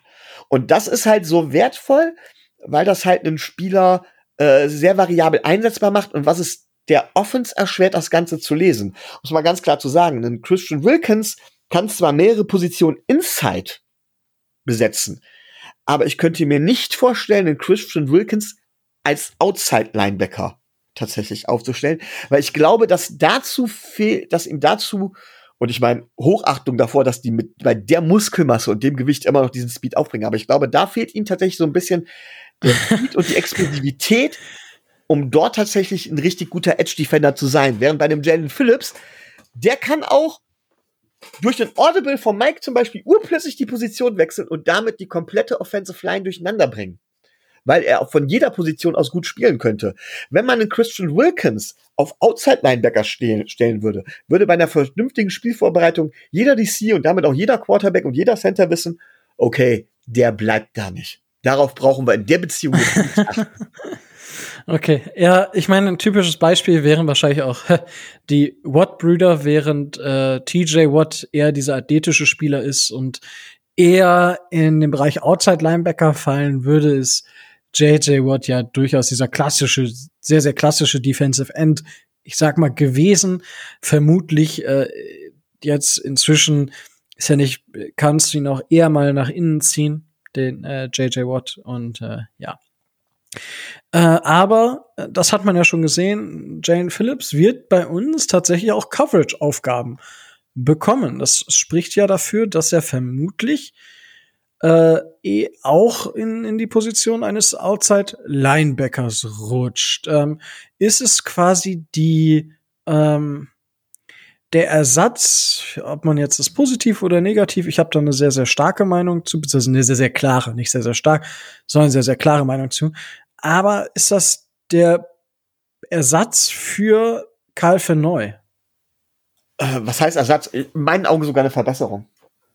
Also das Karl wollte ich hören. Ist, das wollte ich hören. Ja, Karl, Karl Verneu ähm, ist halt eben ein Spieler, der in der Patriots Defense perfekt funktioniert hat. Eben vor dem Hintergrund dieser Gap Control. Kai van Neu hat halt folgendes. Er ist ein sehr disziplinierter Spieler gewesen. Und das ist eine Geschichte, die man an der Stelle sehr gut brauchen kann.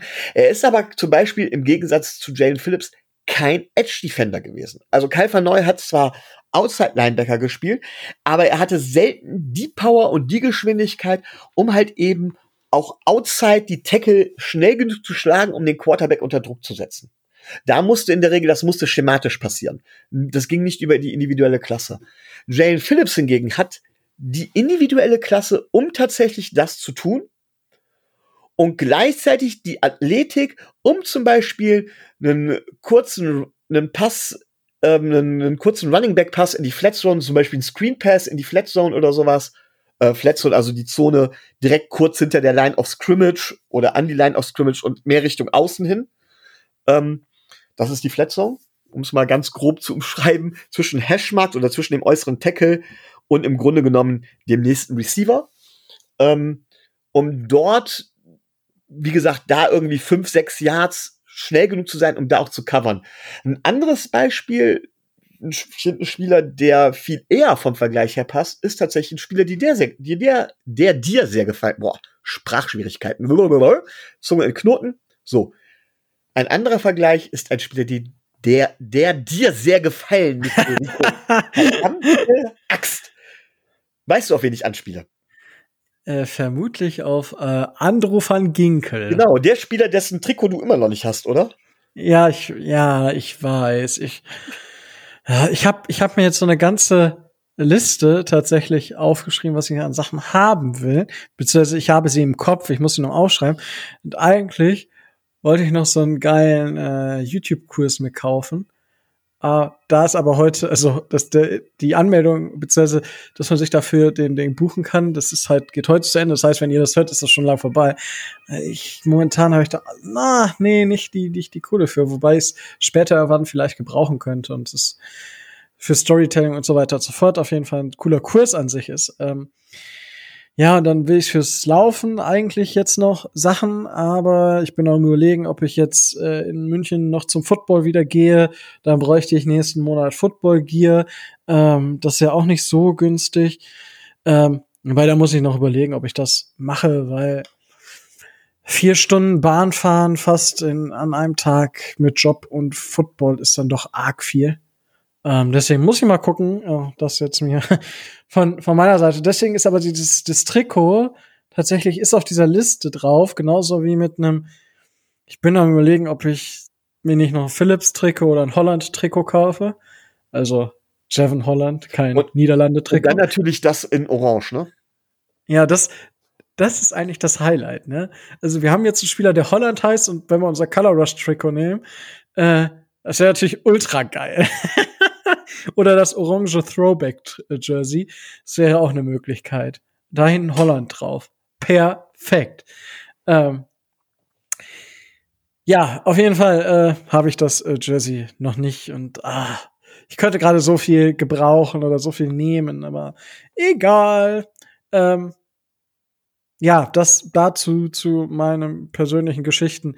Äh, aber ja, klar, Andrew van Ginkel ist natürlich äh, das Paradebeispiel ähm, für diese Position. Und äh, ich bin tatsächlich gespannt mit AVG, der jetzt deutlich mehr Spielzeit bekommen wird, und Jalen Phillips. Dann haben wir für die Position äh, des Edge-Verteidigers, des Edge-Defenders ja auch noch Emmanuel Ogba. Also ich glaube, da sind wir Vielleicht ein Spieler mehr könnte es noch gebrauchen, aber wir haben ja noch übers Practice Squad noch ein paar Spieler. Aber ich glaube, da sind wir schon sehr, sehr gut aufgestellt irgendwie für die Saison. Ja. Glaube ich zumindest. Glaube glaub ich auch. Und das Schöne ist, dass die Spieler halt tatsächlich vor allen Dingen allen voran Jalen Phillips, auch Emmanuel Erkbar und zumindest in einem gewissen Maße auch Andrew van Ginkel, ähm, die sind tatsächlich so vielseitig einsetzbar, dass du halt eben nicht von vornherein auf eine 4-3 oder 3-4 klassische Base Defense festgelegt bist, sondern es gibt halt viel mehr noch die, die, die Hybrid-Defensiven, zum Beispiel, ähm, ja, jetzt, ich sage jetzt mal, eine 3-3-Defense oder teilweise sogar eine, eine, eine, äh, eine 2-3-Defense mit mehr Defensive Backs, wenn man dann eine Nickel oder eine Dime-Defense spielt, also mit mehr Defensive Backs, wo man dann vor allen Dingen zum Beispiel ein Dry Safety Set spielt, wo dann zwei Safeties von plötzlich auch die Rolle von Linebackern übernehmen können und dadurch die Linebacker plötzlich wieder frei würden für Pass-Rush-Aufgaben. Also man sieht, da kann man noch eine Menge an Flexibilität, ich weiß, jetzt habe ich wieder wahrscheinlich wieder zehn Prozent aller Hörer verloren, aber da kann man noch sehr, sehr viel Flexibilität äh, einbauen und das ist ein ganz, ganz großer Vorteil, den wir gerade eben haben, zumindest auf dieser Linebacker-Position. Ähm, ich finde, es hängt ein bisschen davon ab, kann Jerome Baker sich auf einem hohen Niveau stabilisieren, weil Jerome Baker hat in meinen Augen, der bringt alles mit, hat aber immer wieder Durchhänger gehabt im Laufe der Saison. Oder kann Bernardrick McKinney tatsächlich da noch mal seine, seine, seine, sein Leistungsniveau voll ausschöpfen und da tatsächlich ähm, noch mal zu Höchstform auflaufen. Weil wenn ich jetzt im Moment eine Schwäche sehen würde, dann wäre es die Inside-Linebacker oder klassisch die Mittel oder der klassische Mittellinebacker, gerade auch gegen den Lauf, dass wir beide nicht viel von Landon Roberts halten, ist ja allgemein bekannt. ähm, ich glaube, da fehlt uns noch so ein Quäntchen Qualität, um da wirklich gesettelt zu sein. Ich weiß nicht, ob du das anders siehst, Rico. Mm, mm, nee, ich glaube, das ist tatsächlich ähm, mehr oder weniger dünn besetzt tatsächlich. Wir haben halt Jerome Baker, ähm, wir haben Alan Roberts und wir haben Ben Benedict McKinney. Ähm, so, dann haben wir Sam Aguavone, der halt noch jetzt wieder dabei ist. Ähm, und ja, ansonsten ist es halt Kyle Johnson und äh, Calvin Munson. Das ist halt ja nichts, was mich jetzt vom Hocker äh, vom Hocker äh, stößt. Whatever. Äh, Duke Riley haben wir auch noch unter Vertrag. Also da ist es, also die, die Start, ich bin mit den Startern tatsächlich fein, ähm, wenn es McKinney und äh, Baker sind in einem, in einem 3-4-System. Ähm, aber klar, also da darf da nicht viel passieren. Das sollte auch klar sein. Ja, und an der Stelle nochmal, äh, möchte ich nochmal meinen Draft Clash verteidigen. Ich habe es ja vorhin mal angedeutet. Also ein großer Vorteil ist die Flexibilität, die wir haben. Das heißt, dass unsere, dass, dass Spieler wie ABG, wie Emmanuel Ogbar oder Jane Phillips als Edge Defender auch problemlos halt eben Jane Phillips zum Beispiel und ich traue das auch AVG zu, problemlos eine Street Technik spielen könnten. Mal. Oder halt eben sich auf Outside Linebacker zurückfallen lassen könnten und dort auch noch tiefere Coverage-Aufgaben übernehmen könnten. So, und wenn ich mir jetzt einen Spieler wie Jeremiah Owusu Koramoa vorstelle, der sowohl, jetzt vielleicht nicht Sweet Technik, weil dafür ist er eindeutig undersized und auch nicht Inside spielen kann, dafür ist er auch zu undersized gewesen, der aber tatsächlich als Edge Defender den dementsprechenden Speed mitbringen könnte, gleichzeitig aber so gut in Coverage ist, dass er die Rolle eines Safeties übernehmen könnte oder sogar eines Slot Cornerbacks. Da müssten doch und das ist das, was ich halt meinte, und das ist jetzt schon die dritte, dritte Folge in Serie, äh, wo, ich, wo ich darüber rede, da müsste doch eigentlich jedem DC das Herz vor Freude überlaufen anhand der Möglichkeiten, die so ein flexibel einsetzbarer Spieler halt eben bietet. Und deswegen nochmal das Unverständnis, ich weiß nicht, was ich mit dem anfangen soll. Herrgott, wenn ich, und ich bin eine absolute Football-Nulpe im Vergleich zu den Koryphäen, mir schon was vorstellen kann. Ja? Ja, natürlich könnte man jetzt sagen, ja gut, die werden es ja wohl besser wissen als du. Ja, mag sein, dass es besser wissen, aber das Argument von wegen, ich weiß nicht, was mit dem anfangen soll, darf einfach keins sein. Okay, so, äh, haben wir die Front Seven jetzt, sag, sag ich mal, abgehakt. So, wenn ich sieben Spieler habe, das heißt, da bleiben ja vier noch fürs Backfield übrig.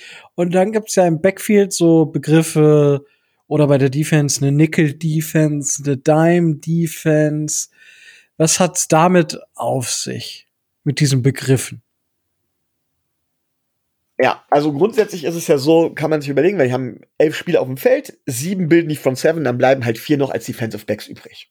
Da haben wir halt die Free Safeties, den Strong Safety und die beiden Cornerbacks. Das wäre, das wäre klassisch. Ähm, das wäre die klassische Defense. Jetzt ist es allerdings so, dass mittlerweile, also diese klassische Base Defense ja auch oftmals auf, aus einer Zeit kommt, wo man vielleicht maximal zwei Wide Receiver hatte. Ja, teilweise sogar nur einen Wide Receiver und dann hat man halt, da kommt man halt eben zu diesen sogenannten Personals wo man halt eben sagt, man spielt mit 11 Personal, also einem Running Back, einem Tight End, 12 Personal, also zwei Tight Ends, ein Running Back oder 21, zwei Running Backs, ein Tight End, die sich dann teilweise auch noch ähm, auf Receiver-Positionen aufstellen. Also unser äh, Lindenbaum Jr. ist ja ein so ein klassisches Beispiel dafür, eigentlich ein Running Back, der aber tatsächlich eigentlich als Receiver größtenteils auf dem, auf dem Feld steht. Oder ein sehr bekannter äh, Running Back in der Beziehung James White, der früher ja mal, mittlerweile ja nicht mehr bei den New England Patriots gespielt hat. So, ähm, man trifft also immer mehr einfach, es gab ja diese, ja, ich muss noch weiter ausholen. Es gibt ja eigentlich diese Diskussion zwischen Running Back, was ist wichtiger, das Laufspiel oder das Passspiel? Und ja, die Antwort lautet, beides ist wichtig, aber mit dem Passspiel gewinnt man heutzutage letztendlich die Spiele. Das war früher anders. Früher gewann man mit dem Laufspiel die Spiele. Heutzutage gewinnt man sie mit dem Passspiel und dementsprechend, und das Passspiel ist auch effizienter als das Laufspiel, was nicht heißt, dass man nur passen sollte. Gerade in Extremen verschwimmt das ja immer mehr. Aber es führt halt dazu, dass eigentlich in der Regel mit immer mehr Receivern gespielt wird. Ja, also ich habe meine fünf Linemen, habe ich also fünf. Dann habe ich meinen Quarterback, dann bin ich bei Spieler Nummer sechs. Dann habe ich, sage ich mal, mindestens zwei Wide Receiver, dann habe ich acht Spieler und dann hätte ich zwölf Personal, also drei Spieler noch im Backfield mit entweder zwei Titans, einem Running Back oder umgekehrt. Und wenn ich jetzt einen Receiver mehr aufs Feld stelle, nehme ich keinen Offensive Lineman weg, sondern ich nehme einen Spieler aus dem Backfield weg. Das heißt, wenn ich mit drei, Rece drei Receivern spiele, dann habe ich in der Regel 11 Personal. Oder ich spiele mit vier Receivern, dann habe ich 10. Oder sogar mit einem Empty Backfield, also 0-0 Personal, dann habe ich im Grunde genommen, dann habe ich fünf Receiver. Und darauf muss die Defense reagieren. Und es ist klar, wir hatten ja gerade eben über den Mike gesprochen sehr stark und wir hatten sehr stark gesprochen über den ähm, über die Edge Defender, dass die vor allen Dingen dafür da sind, um kurze Passzonen verteidigen. Und zum Beispiel gerade der Sam, der zum, geht zum Beispiel oft mit dem mit dem Tight End mit oder der Will, der manchmal sogar den Slot Cornerback verteidigen soll, die äh, übernehmen in solchen Fällen oftmals, wenn sowas überraschend kommt, auch Verteidigungsaufgaben in Coverage. Aber naja, je öfter sowas passiert, desto mehr kann man sich vorstellen, desto eher werden die Spieler, die darauf nicht spezialisiert sind, auf ihre, auf ihre, an ihre Grenzen stoßen. Und dementsprechend braucht man dann wiederum vermehrt Spieler im Defensive Backfield, also hinter der Front Seven, die tatsächlich dieses Übermaß an Receivern dann abfangen können. So, und wenn man dann der klassische, das klassische, der klassische Weg sind halt vier Defensive Back, da hat man den Strong Safety, der sehr oft dann halt eben auch Linebacker-Aufgaben übernimmt und deswegen dann auch oft den Tight End covert und den Free Safety, der im Prinzip wie ein Cornerback ist und hinten im Prinzip den Verkehr der Defensive Backs hinten im, hinter den, hinter den Linebackern noch regelt. Also nach dem Snap im Prinzip das tiefe Feld bewacht und den Cornerbacks hilft und zwei Cornerbacks, die klassisch zwei Wide Receiver, die es in der Base Offense gibt, quasi covern. Und jetzt braucht man mehr Spieler und hat man, kriegt, holt man noch einen Spieler dazu. In der Regel einen Slot Cornerback spielt man also mit fünf Defensive Back und zum Beispiel drei, drei Defensive Linemen, drei Linebacker, fünf Defensive Backs als Beispiel, dann spricht man von der Nickel Defense. Und wenn man jetzt sogar hingeht und noch einen sechsten Defensive Back nimmt, zum Beispiel in klaren Passing-Situationen, was weiß ich, äh, man liegt irgendwie, es ist, man liegt sechs Punkte vorne oder vier Punkte vorne, zehn Sekunden vor Schluss und es, es, man ist an der eigenen, an der eigenen 35-Yard-Linie und es ist tatsächlich Vierter und 20. Da weiß man, es kommt ein Pass oder so, dann kann man durchaus mal eine Dime-Defense aufs Feld stellen, die äh, besteht dann halt eben aus sechs Defensive Backs, weil man weiß, es kommt der Pass. Ja, ich weiß gar nicht, ob es tatsächlich einen Namen gibt, wenn man sieben Defensive Backs aufs Feld stellt. Das haben ja damals die, die LA Chargers aus Verletzungsgründen machen müssen gegen die, boah, gegen wen war's? War's gegen die, ich glaube gegen die New England Patriots war's. Als die Patriots dann haben, die haben sogar den Super Bowl gewonnen, meine ich. Ähm, da haben die Chargers zuerst mit sieben Defensive Backs tatsächlich die Ravens aus dem, aus dem Verkehr gezogen ähm, und haben dann gegen die Patriots verloren. Und ich meine, die Patriots hätten dann, glaube ich, den Super Bowl gegen die Rams gewonnen. Aber sicher bin ich mir jetzt nicht mehr, ob es das Jahr war. So, aber das sind, das sind diese Defense-Formationen. Aber Rico, weißt, weißt du, ob es einen Namen für diese Defense-Defensive Backs gibt? Ich glaube, das ist so extrem selten, da gibt es keinen Namen für, oder? Ähm, ich weiß noch, dass es Quarter und Dollar gibt. Ja, das stimmt. Aber Quarter, Quarter ist, glaube ich, sieben. Also Quarter das sieben? Quarter und Dollar sind, glaube ich, tatsächlich acht Defensive Backs. echt, war das echt so? Also ich, ich weiß, dass es die, die begrifflich, also logisch wäre ja Nickel, Dime, Quarter, Dollar. Ja, gut, So, stimmt. also Stimmt, ich habe ja das Buch von Adrian Franke hier stehen. Ähm, tatsächlich werde ich mir das demnächst noch mal durchlesen, weil ich inzwischen mehr vom Football verstehe und dementsprechend das Buch noch mal einen deutlichen Mehrwert Aber man hat. muss dazu sagen, dass selbst in der modernen NFL, wo extrem viel übers Pass säumt, die, du hast, du hast vollkommen recht, Rico. Du hast wirklich vollkommen recht, dass da Quarter und vor allen Dingen auch Dollar, die kommen eigentlich nur in Hail Mary-Situationen noch zum Tragen. Ja. Also, also selbst bei der Situation, die ich gerade beschrieben habe, würde wahrscheinlich keine Quarter- oder Dollar-Defense auf dem Feld stehen. Ich meine, was, was man ja typischerweise hat bei so Situationen, sind drei tiefe Safeties und vier, die, äh, vier Cornerbacks, die halt ähm, sich so aufstellen, dass sie halt die ähm, entweder direkt Press spielen, um halt den Release schon mal so ein bisschen zu verlangsamen. Ja, vielleicht solltest du Oder das jetzt halt auch mal erklären, was Press und Release ist in dem Zusammenhang. Weil sonst Also, gut. so halb angedeutet. Stimmt. Äh, äh, gut, es gibt halt bei der Defense, die Cornerback können halt in der Press Coverage stehen. Das heißt, sie stehen direkt, äh, direkt an der Line of Scrimmage ähm, und versuchen gleich Kontakt zum, ähm, zum äh, Wide Receiver aufzunehmen. Ja, das kann zum Beispiel sein, wenn man sagt, okay, da ist ein sehr, sehr leichter ähm, Wide Receiver und wenn ich gleich Kontakt, physischen Kontakt aufbaue, ähm, dann störe ich den so in seiner Route. Das heißt, wenn ich einen Quarterback habe, der stark nach Rhythmus wirft, ja, das heißt, drei Schritte zurück, eins, zwei, Wurf, ja, also so wirklich so einen klaren Rhythmus drin hat. Es gibt so, so rhythmische Offensiven, ähm, dann ist das natürlich tödlich für die Offense, wenn der Spieler dann nicht da ist, wo er dann sein sollte. Und das könnte dann natürlich, gerade bei leichteren Wide Receivers, ist das immer so eine Frage, kann er das, kann er das nicht? Ähm, und bei Devonta Smith wird man jetzt halt wirklich, haben wir letzte Woche schon drüber gesprochen, ist die Frage, wie kommt er mit seiner Körperlichkeit zurück? Ist er wirklich gewieft genug, dass er selbst in der NFL keine Probleme hat mit seinem Körper? Und das wird eine spannende Frage sein. Und äh, dann gibt's äh, noch, ähm, ich kenne es unter Loose, aber ich glaube nicht, dass das der, ähm, dass das der der richtige Begriff ist. Also es gibt äh, die, es kann auch sein, dass die äh, Cornerbacks halt fünf bis sieben Yards und das ist witzig. Äh, Omar Kelly hat das, Omar Kelly hat das mal gezeigt. Er guckt keine äh, College, weil es würde es in der NFL nicht geben, dass äh, Cornerback sieben Yards oder acht oder neun Yards von der Line of Scrimmage wegstehen und den Wide Receivers so viel Platz geben.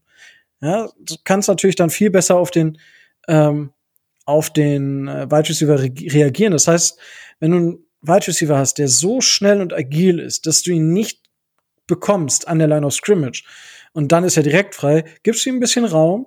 Ja, das äh, birgt die Gefahr, dass der natürlich mit Tempo ähm, an dir vorbeikommt. Das, das musst du dann klar verhindern. Aber ähm, ja, das gibt's auch. Das ist der Fun Fact bei Omar Kelly ist, die Dolphins spielen das zum Teil auch so. das heißt, ihr dürft auch keine Dolphins-Spiele gucken, weil das es bei den Dolphins auch gibt. Ähm, ja, das gibt's halt, äh, ähm, ja, das ist dann halt die, die unterschiedlichen äh, Arten, wie ich mich als Cornerback aufstellen kann. Ja, auf jeden Fall, das sind die unterschiedlichen Arten, die es jetzt an der Anzahl der Defensive Backs gibt. So. Ja, ich würde das, ich würde da noch kurz gern was ergänzen, wenn ich darf. Ja, sehr gerne. Ähm, und zwar, das eine ist, dass tatsächlich dieses 6, 7, also das heißt nicht umsonst Speedkills. Ähm, es ist einfach so, Geschwindigkeit, das kannst du vielleicht mal ausgleichen, aber wenn der Receiver ständig einen riesigen Geschwindigkeitsvorteil hat, und das erhoffen wir uns ja von Jalen Waddle und das erhoffen wir uns auch von Will Fuller, äh, dass sie diese Geschwindigkeitsvorteile ausnutzen, das zermürbt einfach die Cornerbacks, weil äh, sie tatsächlich dann irgendwann einfach nicht mehr mitkommen und weil sie tatsächlich anfällig werden für, für Cuts und für Routen. So, und du stellst dich in der Regel sechs bis sieben Yards tief auf, wenn du weißt, dass der, Receiver, dass der Receiver deutlich schneller ist als du. Wobei man sagen muss, in der Regel, im Normalfall sind Cornerbacks die schnellsten Spieler in einer Mannschaft. Aber die, ähm, man stellt sich sechs bis sieben Yards tief auf, wenn man weiß, dass der, dass der Receiver schneller ist, beziehungsweise wenn man weiß, dass der Pass auf jeden Fall tief kommen muss.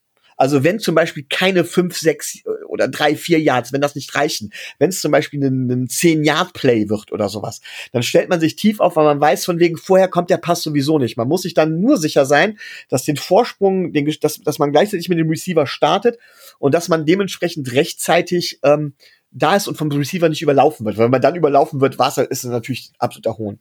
Das ist das eine. Und das andere ist mit dem Press, da wollte ich vielleicht noch was aus der eigenen Praxis erzählen. Ähm, ja, ich bin eine lahme Ente und habe Cornerback gespielt. Ähm, das heißt, äh, selbst ein mittelmäßig schneller Receiver, da kam ich vom Speed her einfach nicht mit. Ich bin noch nie schnell gewesen. Und dementsprechend hieß es bei uns immer Bump and Run. Hört sich nach was anderem an, aber dafür war ich ein Spezialist. Im Prinzip war es folgendermaßen. Es ist eben dieses Presskampf, ich störe den bei Release, aber das mache ich ein oder zweimal, weil ich darf ihn ja innerhalb der ersten Yards darf ich Kontakt haben und verlangsame ihn dadurch, um da, dadurch quasi seinen Geschwindigkeitsvorteil für wieder für ein paar Yards aufholen zu können. Gut, für eine tiefe Passverteidigung wäre es dann trotzdem zu spät gewesen, aber halt eben für diese kurzen Pässe. Da kann er mir dann nicht mehr davonlaufen, wenn ich da halt eben diesen Release störe, beziehungsweise weil ich dann ganz einfach ähm, vom Antritt her, beziehungsweise weil ich ihn ja zurückschubse, da immer wieder aufhole. Das hat also nicht nur mit der Rhythmik zu tun, wobei du da recht hast, Rico, sondern halt eben auch damit, oder zumindest von meiner Erfahrung her, dass ich damit auch Geschwindigkeitsnachteile zumindest ein wenig ausgleichen kann. Ja, das ist äh, korrekt. Ähm, und ja, deswegen ähm, haben wir hier auch immer Leute, die mehrere Ideen haben. Wir ergänzen uns ja immer äh, da, finde ich, sehr, sehr gut. Jetzt haben wir, ähm, wenn ich jetzt mal weiter auf die Defense eingehe, wir haben ja, gut, Jason McCourty würde ich jetzt gar nicht so stark eingehen, weil der sehr, sehr spät kam ähm, nach dem Release von Bobby McCain. Äh, wir haben aber vorher Justin Coleman zu uns geholt als Free Agent. Justin Coleman spielt ja typischerweise, es ist ein klassischer Slot-Cornerback. So, jetzt hast, haben wir ja schon gesagt, in der heutigen NFL werden Slot-Cornerbacks immer wichtiger. Ähm, heißt es, dass Justin Coleman quasi unser unser Nickel-Spieler ist. Das heißt, wenn wir mit fünf Defensive Backs spielen, ist Justin Coleman unser Spieler? Ähm, oder siehst du da ähm, aus den, zum Beispiel, ich glaube, dass uns allen bewusst ist, dass Byron Jones und Xavier Howard Cornerback 1 und 2 sind, unsere Outside Corner. Ähm, und dann haben wir halt Noah Benogany und äh, Justin Coleman ähm, Nick Needham haben wir auch noch ähm, auf Cornerback rumlaufen. So, jetzt ist die Frage, was spielt, also dieses Trio Infernale aus Igbenogany, Needham und Coleman. Was, was spielen, was, wer spielt da was? Also, weil die Frage war auch, verrät unsere Offseason so ein bisschen, wo die Reise hingeht. Und ich nehme jetzt die Verpflichtung von Nick Benogany auch mal mit dazu. Ähm, ist das, zeigt uns das irgendwie eine Richtung, wo, wo die Dolphins hingehen? Ja, gut, wir wollen mit einer tatsächlich sehr flexiblen Defense spielen. Ähm, das heißt, du brauchst viele Defensive Backs. Wir wollen halt auf die, auf die passstarken Offenses reagieren können. Dazu brauchst du gute Defensive Backs. Äh, wir wollen flexibel spielen. Ähm, das heißt, ähm, dass wir tatsächlich, und das sieht man jetzt gerade bei den Spielern, die wir in der Front auch haben, dementsprechend, dass die mehrere Positionen besetzen können. Mir fehlt es tatsächlich in unserem Backfield, fehlt mir das noch so ein kleines bisschen, weil wir haben doch schon eher die Spieler, die sehr klassisch Cornerback oder sehr klassisch Safety spielen. Ähm, es wurde ja immer gesagt, ich bin immer noch nicht dazu gekommen, mir Jevon Holland anzugucken, der dementsprechend ja angeblich in diese Flexibilitätsrolle so reinfallen soll. Ähm, wie gesagt, fände ich schön. Fände ich tatsächlich schön, gerade wenn er da auch, auch die Rolle des Strong Safety sehr gut übernehmen könnte. Ähm, ich glaube tatsächlich immer noch, dass zumindest in der kommenden Saison Noah äh, Igbinogene, das hört Rico ja so gerne, das Noah Igbinogene, also, dass er tatsächlich unser, unser Starting Slot, also unser Starting Nickel Corner sein wird, aber er muss sich beweisen. Er muss sich ganz schnell beweisen, sonst äh, ist da auch ganz schnell Schluss, weil bisher hat er es noch nicht wirklich bewiesen, dass er dazu fähig ist.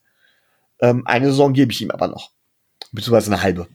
Da muss das er beweisen, dass er dementsprechend äh, die Rolle auch ausfüllen kann. Ja, tatsächlich, Cornerback ist halt tatsächlich eine der schwierigeren Positionen, aber insgesamt hast du natürlich recht. Ich habe ihn sehr viel trainieren sehen in der Offseason auf seinen Social Media Kanälen, war er ähnlich aktiv wie unser Quarterback Tour, der auch, ähm, das habe ich ja bei Big Easy witzigerweise kommentiert auf Twitter, die ähm, Foto zu Workshop Ratio bei Tour ist ziemlich insane. Ja. Ähm, so, jetzt haben wir vorhin, und das ist eine Frage, auf die ich tatsächlich noch so ein bisschen eingehen will. Ähm, du hast über den Mittellinebacker gesprochen und diesen General, also Luke Kuechly ist für mich so dieser General der Defense, ja. So, und jetzt ist es tatsächlich so, es ist ja gar nicht mehr unbedingt der Mittellinebacker, sondern, und das ist, was Jevin Holland zum Beispiel bei Oregon unglaublich stark gemacht hat. Er hat Offense erkannt, er hat gesehen, wo es hingehen kann. Ähm, und das ist jetzt gar nicht mal mehr die Midlinebacker, sondern halt Safeties diese Rolle übernehmen. Bobby McCain war da auch ein Beispiel für, sehr intelligenter Spieler. Und jetzt haben wir Jevon Holland geholt. Und ich glaube tatsächlich, das war ja einer der Lieblingspicks, tatsächlich Lieblingsspieler von unserem Front Office. Ähm, wird Jevon Holland jetzt nicht direkt logischerweise, aber wird er nach Jahr, in, in Jahr zwei, sage ich mal, wird er dieser Captain der Defense von der Safety-Position aus werden? Und ist es für dich, äh, ist es für dich sinnvoll, ähm, einen Safety als Captain der Defense, als Sprachrohr der Defense zwischen Coaching-Staff und Spielern zu installieren? Oder findest du das eher kritisch? Was ist deine Meinung dazu? Also erstmal zu der ersten Frage, äh, ob er das kann oder ob er das wird. Keine Ahnung. Ganz ehrlich, keine Ahnung. Ähm, hängt natürlich auch viel davon ab, was Rose dann dementsprechend da drin sieht.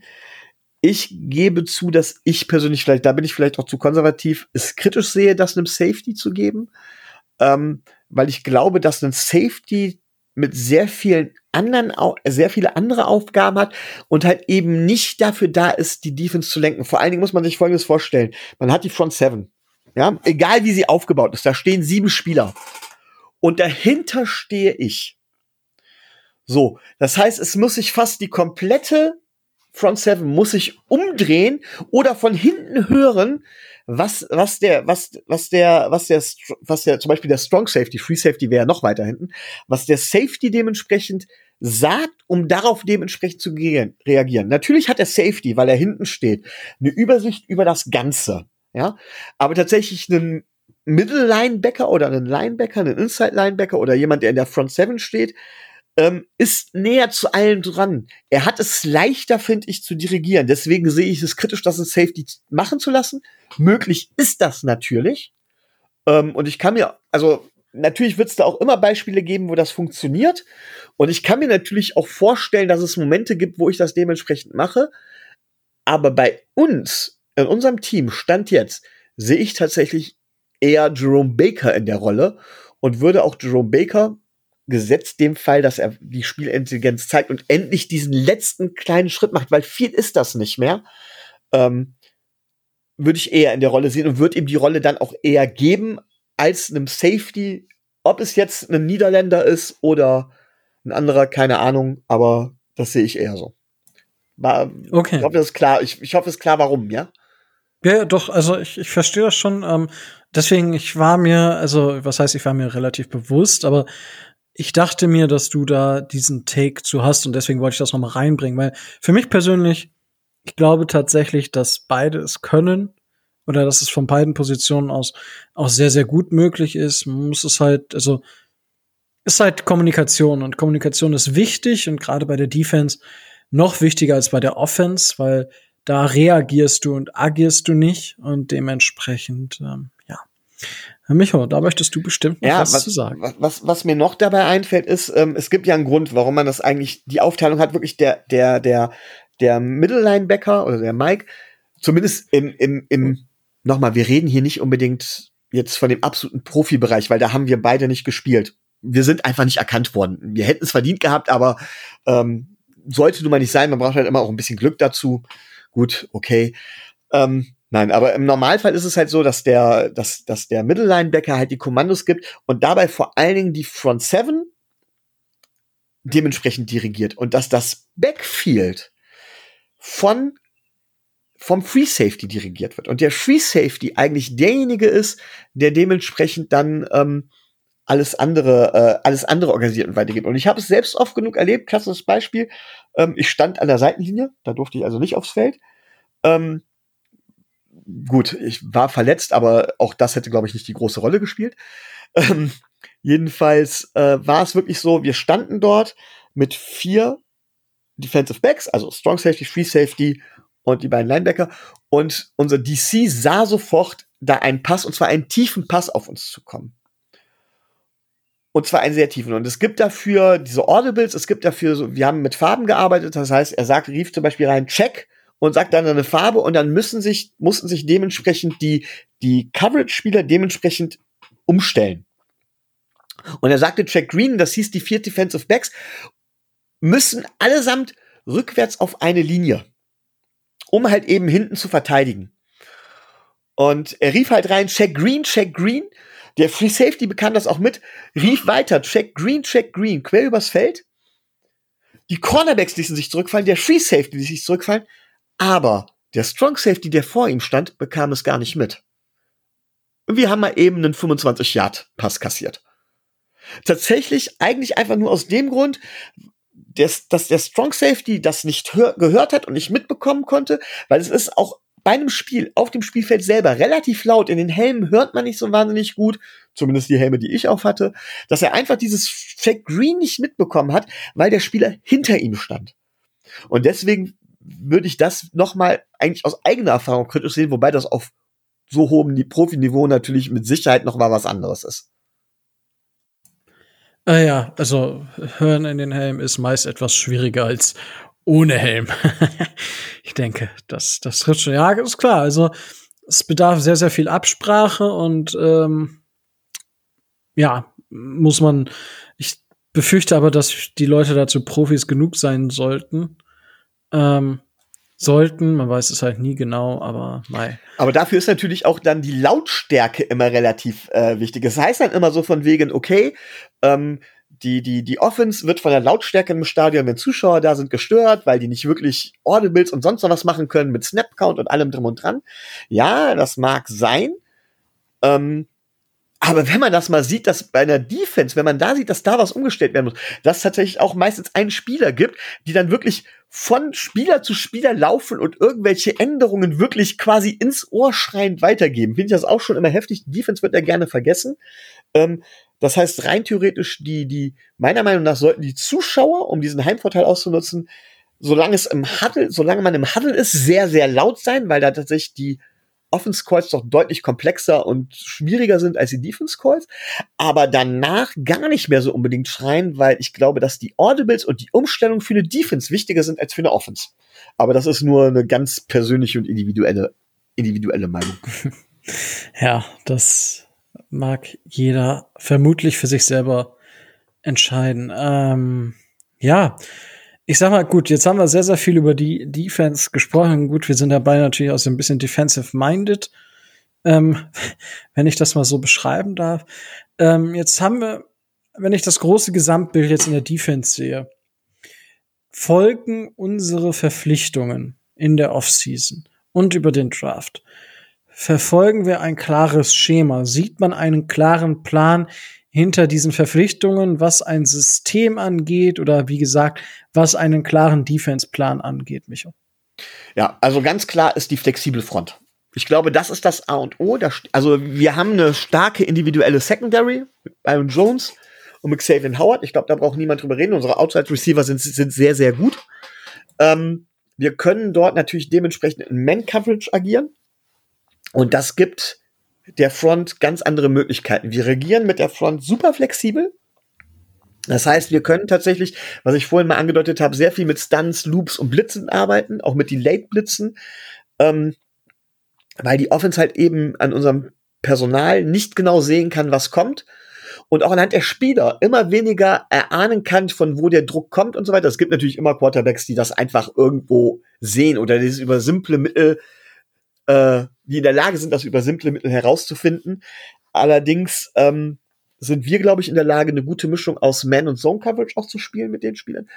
Und wir gehen halt dementsprechend, wir haben jetzt die Front aufgebaut. Wir haben zuerst mit der Secondary angefangen, dass wir die Secondary stärker gemacht haben, und zwar die Outside Cornerbacks. Jetzt sind wir über die Front gegangen. Ähm, ich bin der Meinung, dass unsere Front Seven bis auf die leichte Verbesserung auf der, auf der Linebacker-Position, dass wir da tatsächlich gesettelt sind, dass unsere Outside-Corner sehr gut sind, dass auch unsere, dass wir uns auch im Slot nicht verstecken brauchen, weil Nick Needham tatsächlich auch schon gezeigt hat, dass er da dementsprechend gut agieren kann und dass auch unsere Linebacker teilweise im Slot gut agieren können. Ich bin der Meinung, dass unsere Safeties da noch eine deutliche Lücke sind. Ähm, da haben wir uns ja auch lang genug drüber unterhalten. Das sind wir mit Javon Holland angegangen. Das war der erste Schritt. Ähm, und wenn ich das jetzt richtig verstanden habe, und nochmal, ich habe mir den Spieler nicht deutlich genug angeguckt, ist auch Javon Holland so flexibel einsetzbar. Das heißt, wir kommen komplett über die Flexibilität und sollten, wenn das System halbwegs greift, was ich vermute, mit der flexiblen Front, auf deutlich höhere Sektzahlen kommen im nächsten Jahr. Das wäre so das, woran ich das wirklich messe. Wir müssten deutlich mehr Druck auf die gegnerischen Quarterbacks ausüben. Und das sollte uns dementsprechend auch gelingen. Was wiederum dazu führt, dass äh, zum Beispiel vor allen Dingen Xavier Howard seine Interception-Zahlen auch stabil halten kann. Und das ist wieder ja. so mein Hot Take, was ich aus der Defense sehe. Und ich glaube, dass der Plan auch genau in diese Richtung geht. Sehr schön. Ich glaube, da sehen wir den gleichen Plan. So, jetzt haben wir aber auch schon ordentlich Zeit wieder äh, hier verbracht. Ich würde tatsächlich mh, hm, bei der Offense gar nicht so sehr ins Detail gehen. Das können wir vielleicht ähm, noch in der Offseason vielleicht noch mal genauer angehen. Ähm, ja, auf jeden Fall. Ich glaube, wir haben, ich gehe mal kurz die Offense durch. Wir haben halt in der Offensive Line ähm, Verstärkungen uns geholt. Jetzt ist die Frage, hat dies Auswirkungen ähm, auf unsere, auf das Blocking-Scheme? Also es gibt ja Zone- und Man-Blocking, das heißt, beim Man-Blocking hat jeder die äh, O-Liner einen klaren Gegner, den er angeht. Beim Zone-Blocking hat man eine Zone, die man zu blocken hat. So kann man sich das vorstellen. Ähnlich wie beim Cornerback oder beim Defensive Back. Man, Man Coverage ist er auch direkt am Mann sein. Zone Coverage ist, ich habe halt mein, meine Zone, wo ich verteidigen muss. Ähm, da sehe ich tatsächlich jetzt keine Änderung. Ich weiß nicht, Micho, ob du da jetzt bei unserer Offensive Line ähm, von den Spielern her eine Änderung des Blocking Schemes erkennst. Ich sehe halt nur, dass wir personell wahrscheinlich besser sind als vorher, aber da haben wir auch drüber gesprochen. Ähm, ja, was, also was sagst du jetzt? Sache relativ eindeutig. Ähm, es wird in der NFL ja durch den Kyle Shanahan Tree äh, immer beliebter dieses äh, Out Outside Run Game. Das heißt, wo tatsächlich in die Outside Zone reingeblockt wird.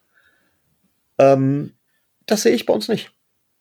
Also ich sehe tatsächlich weiterhin, dass wir viel mehr Inside-Läufe machen werden. Das heißt, ich sehe keine Änderung, sondern ich sehe nur eine Bestätigung des bisher, bisherigen Systems nach meinen, nach meinem Dafürhalten. ich meine, Miles Gaskin hat ja schon mal angedeutet, ich weiß jetzt, ich weiß, also ich gebe dem schon ein gewisses Gewicht, aber das Playbook der Dolphins soll sich jetzt deutlich oder äh, soll anders sein als das aus der letzten Saison. Also das wurde schon angedeutet, Gut, aber das ja würde auch ich jetzt nicht.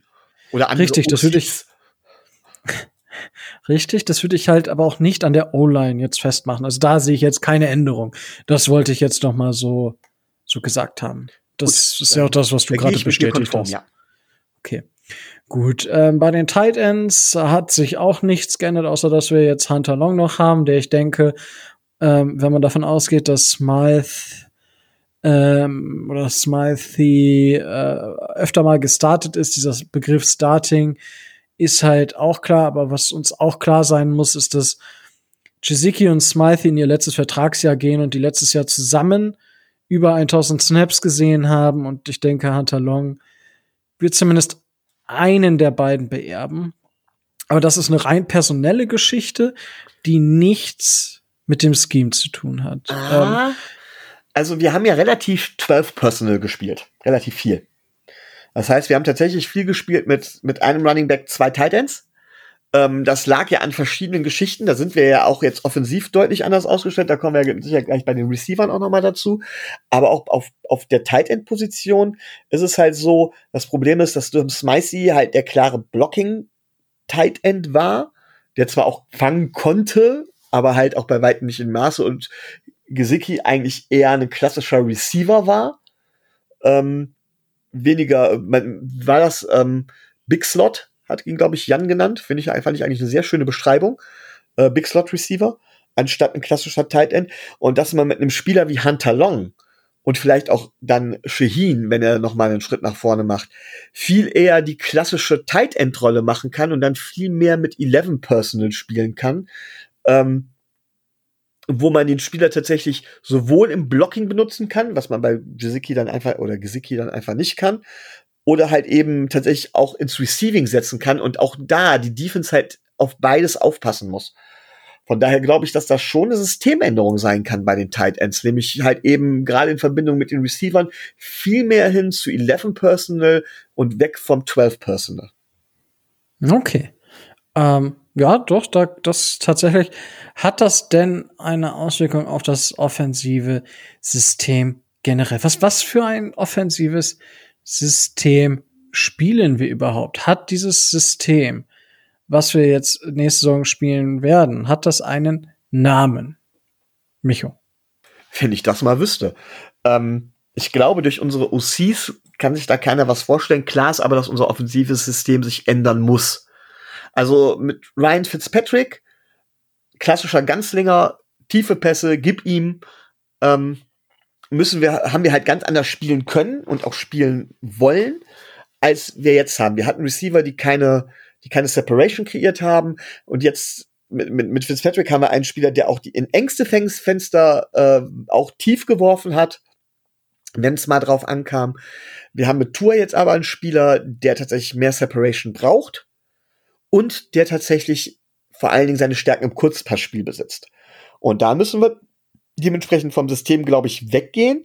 Aber wie das genau aussehen wird, können wir, glaube ich, noch gar nicht sagen, auch bedingt halt eben durch die neuen OCs. Also ich, ich würde tatsächlich schätzen, ähm, dass wir sehr viel mehr, wie gesagt, mit 11 Personal laufen und ähm, mit 11 Personal laufen bzw. passen, also viel mehr 11 Personal auf dem Feld haben werden und tatsächlich, ähm, was das Receiving angeht, äh, unsere Deep Threads vor allen Dingen dazu benutzen werden, um die Box leicht zu machen und dann versuchen über Separation und so weiter tatsächlich hingehen werden und versuchen werden, das Kurzpassspiel auch vielleicht über Running Back sogar ähm, ein Stück weit eher zu etablieren. Okay, also was, was, worauf ich gerade tatsächlich hinaus wollte, war der Begriff West Coast Offense. Ja, aber ich glaube nicht, Ähm. dass wir eine klassische West Coast Offense machen werden, deswegen. Nicht? Das wäre jetzt, das, ist- das ist halt die spannende Frage. Also, was bedeutet West Coast? Es gibt halt, ähm, die klassische Bill Walsh äh, West Coast Offense. Ähm, das sind viele äh, kurze Pässe. Also ich glaube, eine klassische West Coast Offense ist das, was Drew Brees bei den äh, bei den Saints veranstaltet hat. So würde ich das zumindest beschreiben wollen. Ähm, das ist halt so eine klassische West Coast Offense. Und äh, jetzt haben wir mit Will Fuller und mit ähm, Jane Waddle halt zwei Spieler, die verdammt viel Speed mitbringen. So, es kann jetzt, gibt zwei, zwei Optionen. Speed horizontal oder Speed vertikal. Und ich glaube tatsächlich, dass deswegen habe ich diesen Begriff West Coast Offenses einfach mal ins, ins Rollen gebracht. Ähm, ich glaube, dass wir beides bedienen können. Ich glaube aber auch, dass wir durch einige Elemente der West Coast Offense ähm, zum Erfolg kommen werden, weil Tour halt dann kurze Pässe im horizontalen Bereich auch Will Fuller und Jalen Waddle spielen kann, die dann halt mit äh, Yards after the Catch arbeiten. Was ja auch bei Jalen Waddle, wenn man sich Tape von Jalen nochmal anguckt, unglaublich genial ist, wie er manchmal durchkommt, wie er manchmal reagiert, wie er halt aus kleineren, äh, kleinen, kurzen Pässen, äh, was er daraus macht. Ähm, ja, deswegen dachte ich, ich bringe gerade noch mal Ja, aber wenn du damit dann anfängst, würde ich tatsächlich sagen, wir würden eher eine Er- Erhard Perkins offen spielen. Ist auch meine Hoffnung, wenn ich ehrlich bin. Was verbirgt sich hinter diesem Begriff? Ja, Erhard Perkins Offense ist vielleicht etwas schwieriger zu erklären, weil die Erhard Perkins Offense tatsächlich extrem ja, flexibel ist. Also während man sagt, die West Coast Offense ist zum Beispiel ganz klar auf, auf, auf, auf Kurzpassspiel ausgelegt oder eine Air Raid ist zum Beispiel ganz klar auf, auf viele Receiver und Passing äh, und Passen ausgelegt, ist eine Erhard Perkins Offense äh, komplett ähm, komplett wandelbar. Das kann also sowohl sogar sogar eine, eine Heavy Run Offense sein, als auch tatsächlich eine, eine, eine, eine, sehr vertikale äh, Passing Offense. Ähm, es geht dabei dementsprechend immer um Konzepte und ich glaube, dass Brian Flores das so ein bisschen auch von tatsächlich einem Tom Brady beziehungsweise dem der Offense, ähm, die die Patriots gespielt haben, sich so ein bisschen abgucken kann, denn man kann über Tom Brady viel Negatives, man kann viel Positives sagen, aber eins war definitiv, Tom Brady ist ein relativ intelligenter Spieler gewesen, der aber nicht den Mega-Arm gehabt hat. Und so ähnlich sieht's ja bei Tour auch aus, dass er relativ spielintelligent zu sein scheint. Er muss sich noch ein bisschen an den Speed in der NFL gewöhnen. Aber auch er hat nicht den Mega-Arm, wie zum Beispiel jetzt ein Josh Allen oder sowas, ja. Also der da wirklich hier ne, den, die Kanone jedes Mal auspackt und jedes Mal über 60 Air Yards wirft oder sowas. So. Und äh, wenn man sich da halt die Offense der, der Patriots da anguckt, kriegt man eine relativ gute Idee, nämlich davon, dass ähm, im Prinzip sehr viele Option, Options gab. Das heißt, Receiver und, und, ähm, und Quarterback oder auch Running Backs müssen auf derselben Wellenlänge liegen. Das heißt, es wird gar nicht so genau vorgegeben, du gehst jetzt den und den Laufweg, sondern ähm, es wird zum Beispiel zum, zum, zum Running Back grundsätzlich gesagt, okay, du setzt dich ab in die Flat Zone und äh, drehst dich um und entscheidest dann anhand des Receivers oder anstatt anhand des Cornerbacks oder anhand dessen, was du siehst, es können halt verschiedene Reads sein, ob du jetzt äh, noch mal fünf Jahre tiefs gehst, ob du von da aus eine Slant laufst oder ob du nach innen kommst, dem Quarterback entgegen. Also da, du hast halt verschiedene Konzepte und verschiedene Optionen an der Stelle, um dementsprechend zu reagieren. Und das wird auch dann ständig erweitert, je, je, je mehr du ja, je mehr das aufeinander abgestimmt wird, desto mehr werden diese Konzepte aufeinander erweitert und es gibt nur eine, eine grundsätzliche Richtung, in die im Prinzip der Receiver lauf, läuft oder laufen kann. Und alles andere ist optional davon, wie, wie, wie der Spieler das liest. Und entscheidend ist halt, dass Receiver und Quarterback dasselbe lesen. Oder auch Running Back. Ob es jetzt, man kann da ganz klassisch auch ganz, ganz, ganz viele äh, Option Runs zum Beispiel ein, einbauen. Auch, auch Quarterback Options und so weiter. Ähm, das heißt, das Ganze ist sehr auf Optionen ausgelegt, extrem flexibel. Und das kann zum Beispiel auch bedeuten, wenn einem die Defense die Möglichkeit geht, dass halt Jalen Waddle, Devontae Parker und Will Fuller vier Spielzüge hintereinander, alle vier äh, eine Post Route laufen. Das heißt, alle vier vertikal tief und alle zack in Richtung Post und jedes Mal einen tiefen Ball von Tua bekommen und dann plötzlich in der zweiten Hälfte fast nur Screens auf die Running Backs gespielt werden. Das kann dann in so einer Erhard Perkins Offense durchaus sein, weil sie halt dementsprechend flexibel geht. Tatsächlich würde ich mir das auch wünschen und ich glaube, wenn ich bedenke, wo Forrest her herkommt, was für ein Spieler wir in Tour haben, was man sich von Tour erhofft und was für Spieler wir jetzt auch dementsprechend geholt haben. Natürlich könnte man auch eine Heavy Pass Air Raid Offense äh, mit den mit den äh, Receivern aufbauen, aber da glaube ich dann vor dem Hintergrund weniger dran und ich glaube, ich verliere mich schon wieder im Reden und jetzt habe ich selbst Rico unterwegs verloren, oder? Na, alles, ich bin noch da. Ich bin noch da. Und das ist ja, ich, ich finde, ich spannend. Also gerade äh, Perkins ähm, Offense ist natürlich, ähm, weil ich habe gerade noch mal nebenbei äh, geschaut. Ähm, da hat witzigerweise, weil wir im Vorgespräch über Adrian noch gesprochen hatten, Adrian Frank hat 2017 dazu ähm, noch einen Artikel geschrieben ähm, über das System und warum die Patriots das so, warum das die Patriots so erfolgreich machen. Und ich fand den Einstieg von Adrian sehr, sehr gelungen. Und es ist ein Einstieg, den, den ich quasi auch so wählen würde. Ähm, äh, der, der Artikel lautet, die Offense der New England Patriots analysiert wie eine Schachtel Pralinen. Also ähm, das Leben ist wie eine Schachtel Pralinen, man weiß nie, was man bekommt. Ja, also das Zitat aus dem Film Forrest Gump. Ich bin beeindruckt. Rico, du kennst Filmzitate. Hey, hey, hey. Haben wir dir was beigebracht im Laufe der. Oh, großartig. Tom, Tom Hanks ist einer, ist, ist mein Lieblingsschauspieler. Ja, also deswegen, den Film kenne ich.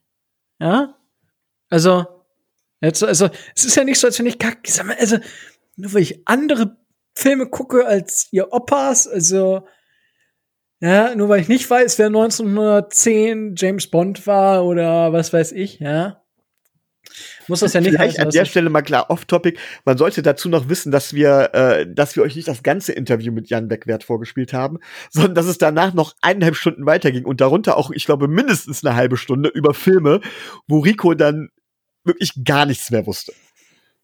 Ähm, das ist richtig. Also es war Oh, das war richtig. Äh ich wollte mir eigentlich eine Frage zum Abschluss aufbewahren, aber ich habe dir letzte Woche einen der besten Footballfilme empfohlen. Hast du ihn mittlerweile gesehen? Nein. Weißt du überhaupt noch, um welchen es ging? Äh, äh, äh, irgendwas mit Hot war es. Irgendwas mit was? Ja. Es war Last Boy Scout mit Bruce Willis. Ja, sag ich doch. Oh, ja, genau. Guck ihn dir an, Nico, verdammt. Und ja, alle anderen, die ihn noch nicht gesehen haben, auch. So, was ich jetzt aber tatsächlich noch mal sagen wollte, ist, ähm, weil du, und das ist das, warum ich jetzt gerade so ein bisschen off-topic äh, nicht so antworten konnte, weil ich mich um George Gotzi gekümmert habe. Ähm, der war nämlich tatsächlich 2011 bis 2013 bei den New England Patriots, Offensive Assistant und Tight Ends Coach. Ja, der war dann bei den Lions Quarterbacks Coach, ähm, und bei den Houston Texans Offensive Coordinator bzw. Quarterbacks Coach. Ähm, aber seine Zeit aus bei den Patriots ist ja genau diese Zeit. Gut, das war damals die Zeit mit Hernandez und Gronk, also noch mal ein bisschen was anderes. Aber ist das vielleicht auch ein Hinweis auf die, auf ein mögliches ähm, Comeback dessen, was bei den Patriots lief, nur für uns? Ja, also klar, Frost hat das natürlich mitbekommen, er hat es hautnah gesehen, wie sowas laufen kann, aber Frost ist halt defensive-minded und im Grunde genommen ist es die Aufgabe eines OCs und er muss seinen OC danach aussuchen. Das heißt, bisher hat er da kein besonderes glückliches Händchen mitgemacht. Er muss also einen OC finden und das ist eigentlich das Entscheidende, der das System hat und er muss, und er hat ja tieferen Einblick als ich, manchmal bin ich mir da nicht ganz sicher, aber doch, im Endeffekt hat er einen tieferen Einblick als ich und äh, muss dann entscheiden können, ist Tua und sind seine Receiver gut genug, um das tatsächlich auch umsetzen zu können. Weil man tut natürlich zum Beispiel einem, einem, einem Spieler keinen Gefallen, einem Quarterback keinen Gefallen. Ich sag jetzt mal einem, wie nehmen wir? Äh, ich sage jetzt mal, Black Bortles, wobei ich kann nichts über die Spielintelligenz von vielen von den Spielern sagen. Aber man tut einem Spieler keinen Gefallen, wenn man ihn Erhard Perkins offen setzt und halt eben, dass sie seine Stärken sind. Und da muss man halt wirklich sehen, macht Tua noch den nächsten Schritt. Ich glaube, davon hängt viel mehr als, als, als vom OC. Denn noch, auch das hat Jan ja gesagt, ist Tua mit seinen Reads, er hat Schwierigkeiten mit seinen Reads. Und das darf in der Erhard Perkins Offense nicht passieren. Da muss er deutlich schneller und selbstbewusster und sicherer werden. Und den Sprung muss er machen und den muss er diese Saison machen. Sonst wird das auch mit der Erhard Perkins Offense nicht, egal was für ein OC wir haben. So, das heißt, vielleicht ist das gar nicht so sehr der Hinweis, ähm, sondern müssen es allein von der Entwicklung von Tour abhängig machen. Ja, ähm, gut, ich denke, das ist sowieso, dass die Dolphins diese Saison stehen und fallen mit ihrem Quarterback wie kein anderes Team. Ich denke, das ist relativ, also es sollte uns allen bewusst sein, dass wir vielleicht defense-mäßig einigermaßen genauso gegenhalten können. Aber wenn Tour sich nicht entwickelt, dass es dann verdammt schwierig wird. Ähm, ja, also jetzt ist die Frage, ähm, du hast das, äh, du hast das äh, Perkins-System angesprochen. Ähm, Nochmal die konkrete Frage. Wir haben gut, wir haben uns über die O-Line unterhalten. Da gab es jetzt nicht viel. Tight Ends hast du auch erklärt. Da geht's haben wir wieder ein bisschen mehr Flexibilität gewonnen. Wide Receiver haben wir uns deutlich verbessert.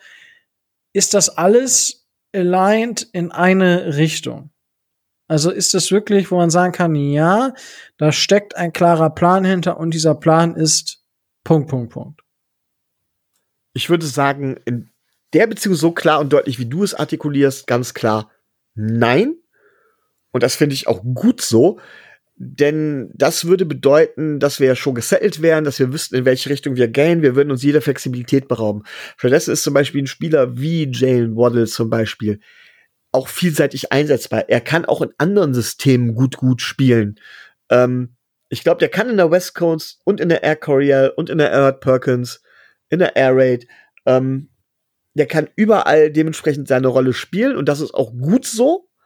Denn da wir noch nicht wissen, wie sich Tour entwickelt, wissen wir auch noch nicht wirklich, wie es dementsprechend weitergehen wird. Und wenn wir es nur auf, wenn wir, wenn wir festgelegt wären, wenn wir ganz, ganz stupide festgelegt wären, wären wir so unflexibel, dass wir im Endeffekt, ähm, ja, da, dass, dass wir dann auf Jahre hinaus wieder was verbraten hätten, wenn es nicht klappt. Stattdessen erhalten wir uns die Flexibilität und wenn es Tour nicht sein sollte oder wenn es mit einer Perkins Offense zum Beispiel nicht klappen sollte, kann man eventuell tatsächlich umschwenken. Zum Beispiel auf eine West Coast Offense.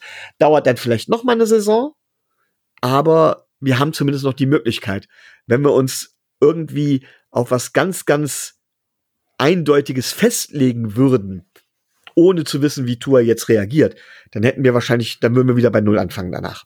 Und daher finde ich das eigentlich gut, dass wir noch nicht festgelegt sind. Das ist doch ein schönes Schlusswort, wie ich finde. Also, wir haben natürlich jetzt über die Offense im Vergleich zur Defense sehr, sehr wenig gesprochen. Aber ich fand auch nicht, dass es in der Offense jetzt so viel gibt, was, was jetzt irgendwie, du hast es halt sehr, sehr gut und sehr, sehr schön erklärt, ähm, Oh, was so einen klaren Hin Das Ja. sagst du jetzt nur, weil du noch mit mir zusammenarbeiten willst. Ich glaube, wie gesagt, ich habe immer noch das Gefühl, dass ich teilweise die Zuschauer oder Zuhörer totgelabert habe und sie sich kaum was drunter vorstellen können. Aber gut. Ich, ich hoffe, ich hoffe nicht, weil sonst kriegen wir vielleicht eine Anzeige. ja, oder du, jetzt, dann bin ich fein raus. nee, also ich, also ich fand's gut. Ähm, ich freue mich halt immer, wenn man solche Sachen nochmal erklärt bekommt. Ähm, und ich denke, es hat auch in die Frage von Martin sehr, sehr gut reingepasst. Und ich finde, es zeigt auch so ein bisschen, ähm, wohin der, wohin die Reise defensiv geht und offensiv geht. Und ich glaube, dass wir gerade defensiv einen klaren Plan letztes Jahr schon erkannt haben und dass wir diesen Weg einfach weitergehen, weil er sehr erfolgreich war äh, für mein Dafürhalten. Und äh, ja, in der Offense, dass viel jetzt eigentlich darauf ausgerichtet ist, Tour zu unterstützen, ihm zu helfen und dass wir das auf verschiedensten Wege versuchen, beziehungsweise uns viele Möglichkeiten offen halten und dass äh, das quasi auch das System sein kann. Ja? glaube, gerade wenn wir über die Offense noch mal eine Folge machen sollten, äh, ich glaube fast, dass wir das tatsächlich tun müssten mit Bildmaterial, mit äh, mit ähm, mit Videoschnipseln, mit Unterstützung, weil da geht's dann tatsächlich um Route-Konzepte. Wir können natürlich hier über über X, Y und Z Receiver noch sprechen, aber du musst dann, du musst dann Ja. reden über Route-Konzepte, ähm, über Laufwege, ähm, über all sowas, ähm, über Yard after Catch, über Blocking-Schemes, über ne, ähm, über dann verschiedene Blocking-Rollen und dann verlierst du da komplett den Überblick drüber. Ich glaube, da brauchst du tatsächlich das Material erzähl zu erzählen, gäbe es ja natürlich noch eine Menge. Ne? Ja, das können wir, das können wir dann noch mal gucken, ob wir das halt dann noch mal gesondert äh, machen in der Offseason, schauen wir einfach mal. Aber wie gesagt, ich glaube, das soll es jetzt erstmal gewesen sein für diese Woche, ähm, weil ja, ich glaube, das, das hat es jetzt sehr abgerundet. Ähm, mal ein bisschen tiefer, mal nicht so tief. Ähm, Gerade für die Offense brauchen wir wahrscheinlich deutlich mehr Material, weil wenn man agiert, hat man immer mehr Möglichkeiten. Und wenn man, ich meine, wenn man sich alleine jetzt kurz dazu noch, das jetzt führe ich das doch noch aus, den Cornerback. Wir haben darüber gesprochen, welche Möglichkeiten Cornerback hat zu verteidigen. Natürlich gibt es da immer ein paar Feinheiten, aber alleine wie viele unterschiedliche Routen ein Wide Receiver laufen kann, im Vergleich zu dem, was ein, was ein Cornerback machen kann, das ist, das zeigt ja allein schon, wie viel komplexer, und Michael, du hast es ja auch angesprochen, dass ähm, ein Offensive Playbook ja deutlich komplexer ist als das, was die Defense macht. Ja, und dementsprechend, das zeigt schon, dass, dass wenn man wirklich über die Offense sprechen will, dass man es vielleicht auch eher zeigen müsste. Da müssen wir dann noch mal schauen, wie genau wir das zusammenbekommen. Aber wenn es genaue Fragen gibt oder wir irgendwo äh, was vielleicht nicht ganz richtig erklärt haben oder uns komplett auf dem Holzweg befunden haben, das könnt ihr uns gerne auch mitteilen. Und wenn ihr so, Filmtipps noch für Rico habt, auch. Richtig. Filmtipps, alles, ich nehme alles mit. Ansonsten kann ich äh, Harry Potter empfehlen. Ähm, das dazu. Äh, aber ja, Micho, hast du sonst denn noch etwas, was du loswerden möchtest? Nein, ich glaube im Moment, mit Sicherheit würden mir noch kluge Sprüche einfallen, aber die lasse ich heute mal. Ja, wundervoll. Ja, und äh, ja, ihr habt's äh, mitgekriegt, Martin hat uns über Patreon erreicht. Und wenn ihr auch Patron werden wollt für diesen, äh, für diesen Podcast, äh, auf Patreon, den Link findet ihr in den Show Notes. Äh, wenn ihr dazu Fragen habt, wie ihr uns da unterstützen könnt, fragt uns einfach. Ja, es ist schon ab 2,50 Mark, sage ich immer, also 2,50 Euro. Ich finde 2,50 Mark klingt einfach cooler. Äh, möglich. Das ist weniger als ein Cappuccino tatsächlich. To go, ein großer zumindest. Ähm, und äh, tatsächlich nicht mal, das ist tatsächlich die Hälfte von dem, was bei berühmten Kaffeemarken die großen To-Go-Geschichten kosten. Ähm, aber ja, also es ist gar nicht also man kann es machen, wenn man ein bisschen was übrig hat. Darüber würden wir uns sehr, sehr freuen. Ähm, und ja, ansonsten, wenn ihr uns da äh, nicht über Patreon unterstützen könnt, dann könnt ihr uns aber auch kostenlos unterstützen und zwar auf Apple Podcast vielleicht äh, eine Rezension schreiben und schreiben, hey, ich finde das voll gut und gebe euch fünf Sterne. Ähm, zum Beispiel, äh, das würde uns helfen, um im Algorithmus zu steigen. Äh, natürlich kann man sagen, wenn man, äh, man braucht den Algorithmus nicht, wenn man guten Content macht. Aber es hilft, wenn man die Nische der Nische ist, äh, hilft es dann doch ein bisschen aus dieser Nische manchmal ein bisschen hervorzukommen. Über YouTube äh, unseren Kanal abonnieren, genauso wie ihr gerne überall, wo es Podcasts gibt, uns einfach einen, einen Like oder ein Follow dalasst. Ähm, das hilft uns ungemein weiter. Und über YouTube einfach bei dem Video den Daumen hoch. Das ist das, worüber wir uns auch sehr, sehr freuen würden. Äh, danke bisher auf jeden Fall für euren zahlreichen Support. Wir wissen das wirklich sehr zu schätzen und das äh, macht das Ganze natürlich noch ein bisschen süßer für uns, wenn wir von euch hören, dass es euch gefällt, was wir hier tun. Und bevor ich jetzt noch mehr Worte verliere, schließe ich das Ganze ab. Ich hoffe, ihr hattet viel Spaß. Wenn es Fragen gibt, fragt uns einfach. Und dann bleibt mir auch nichts anderes mehr zu sagen als stay tuned and fins up.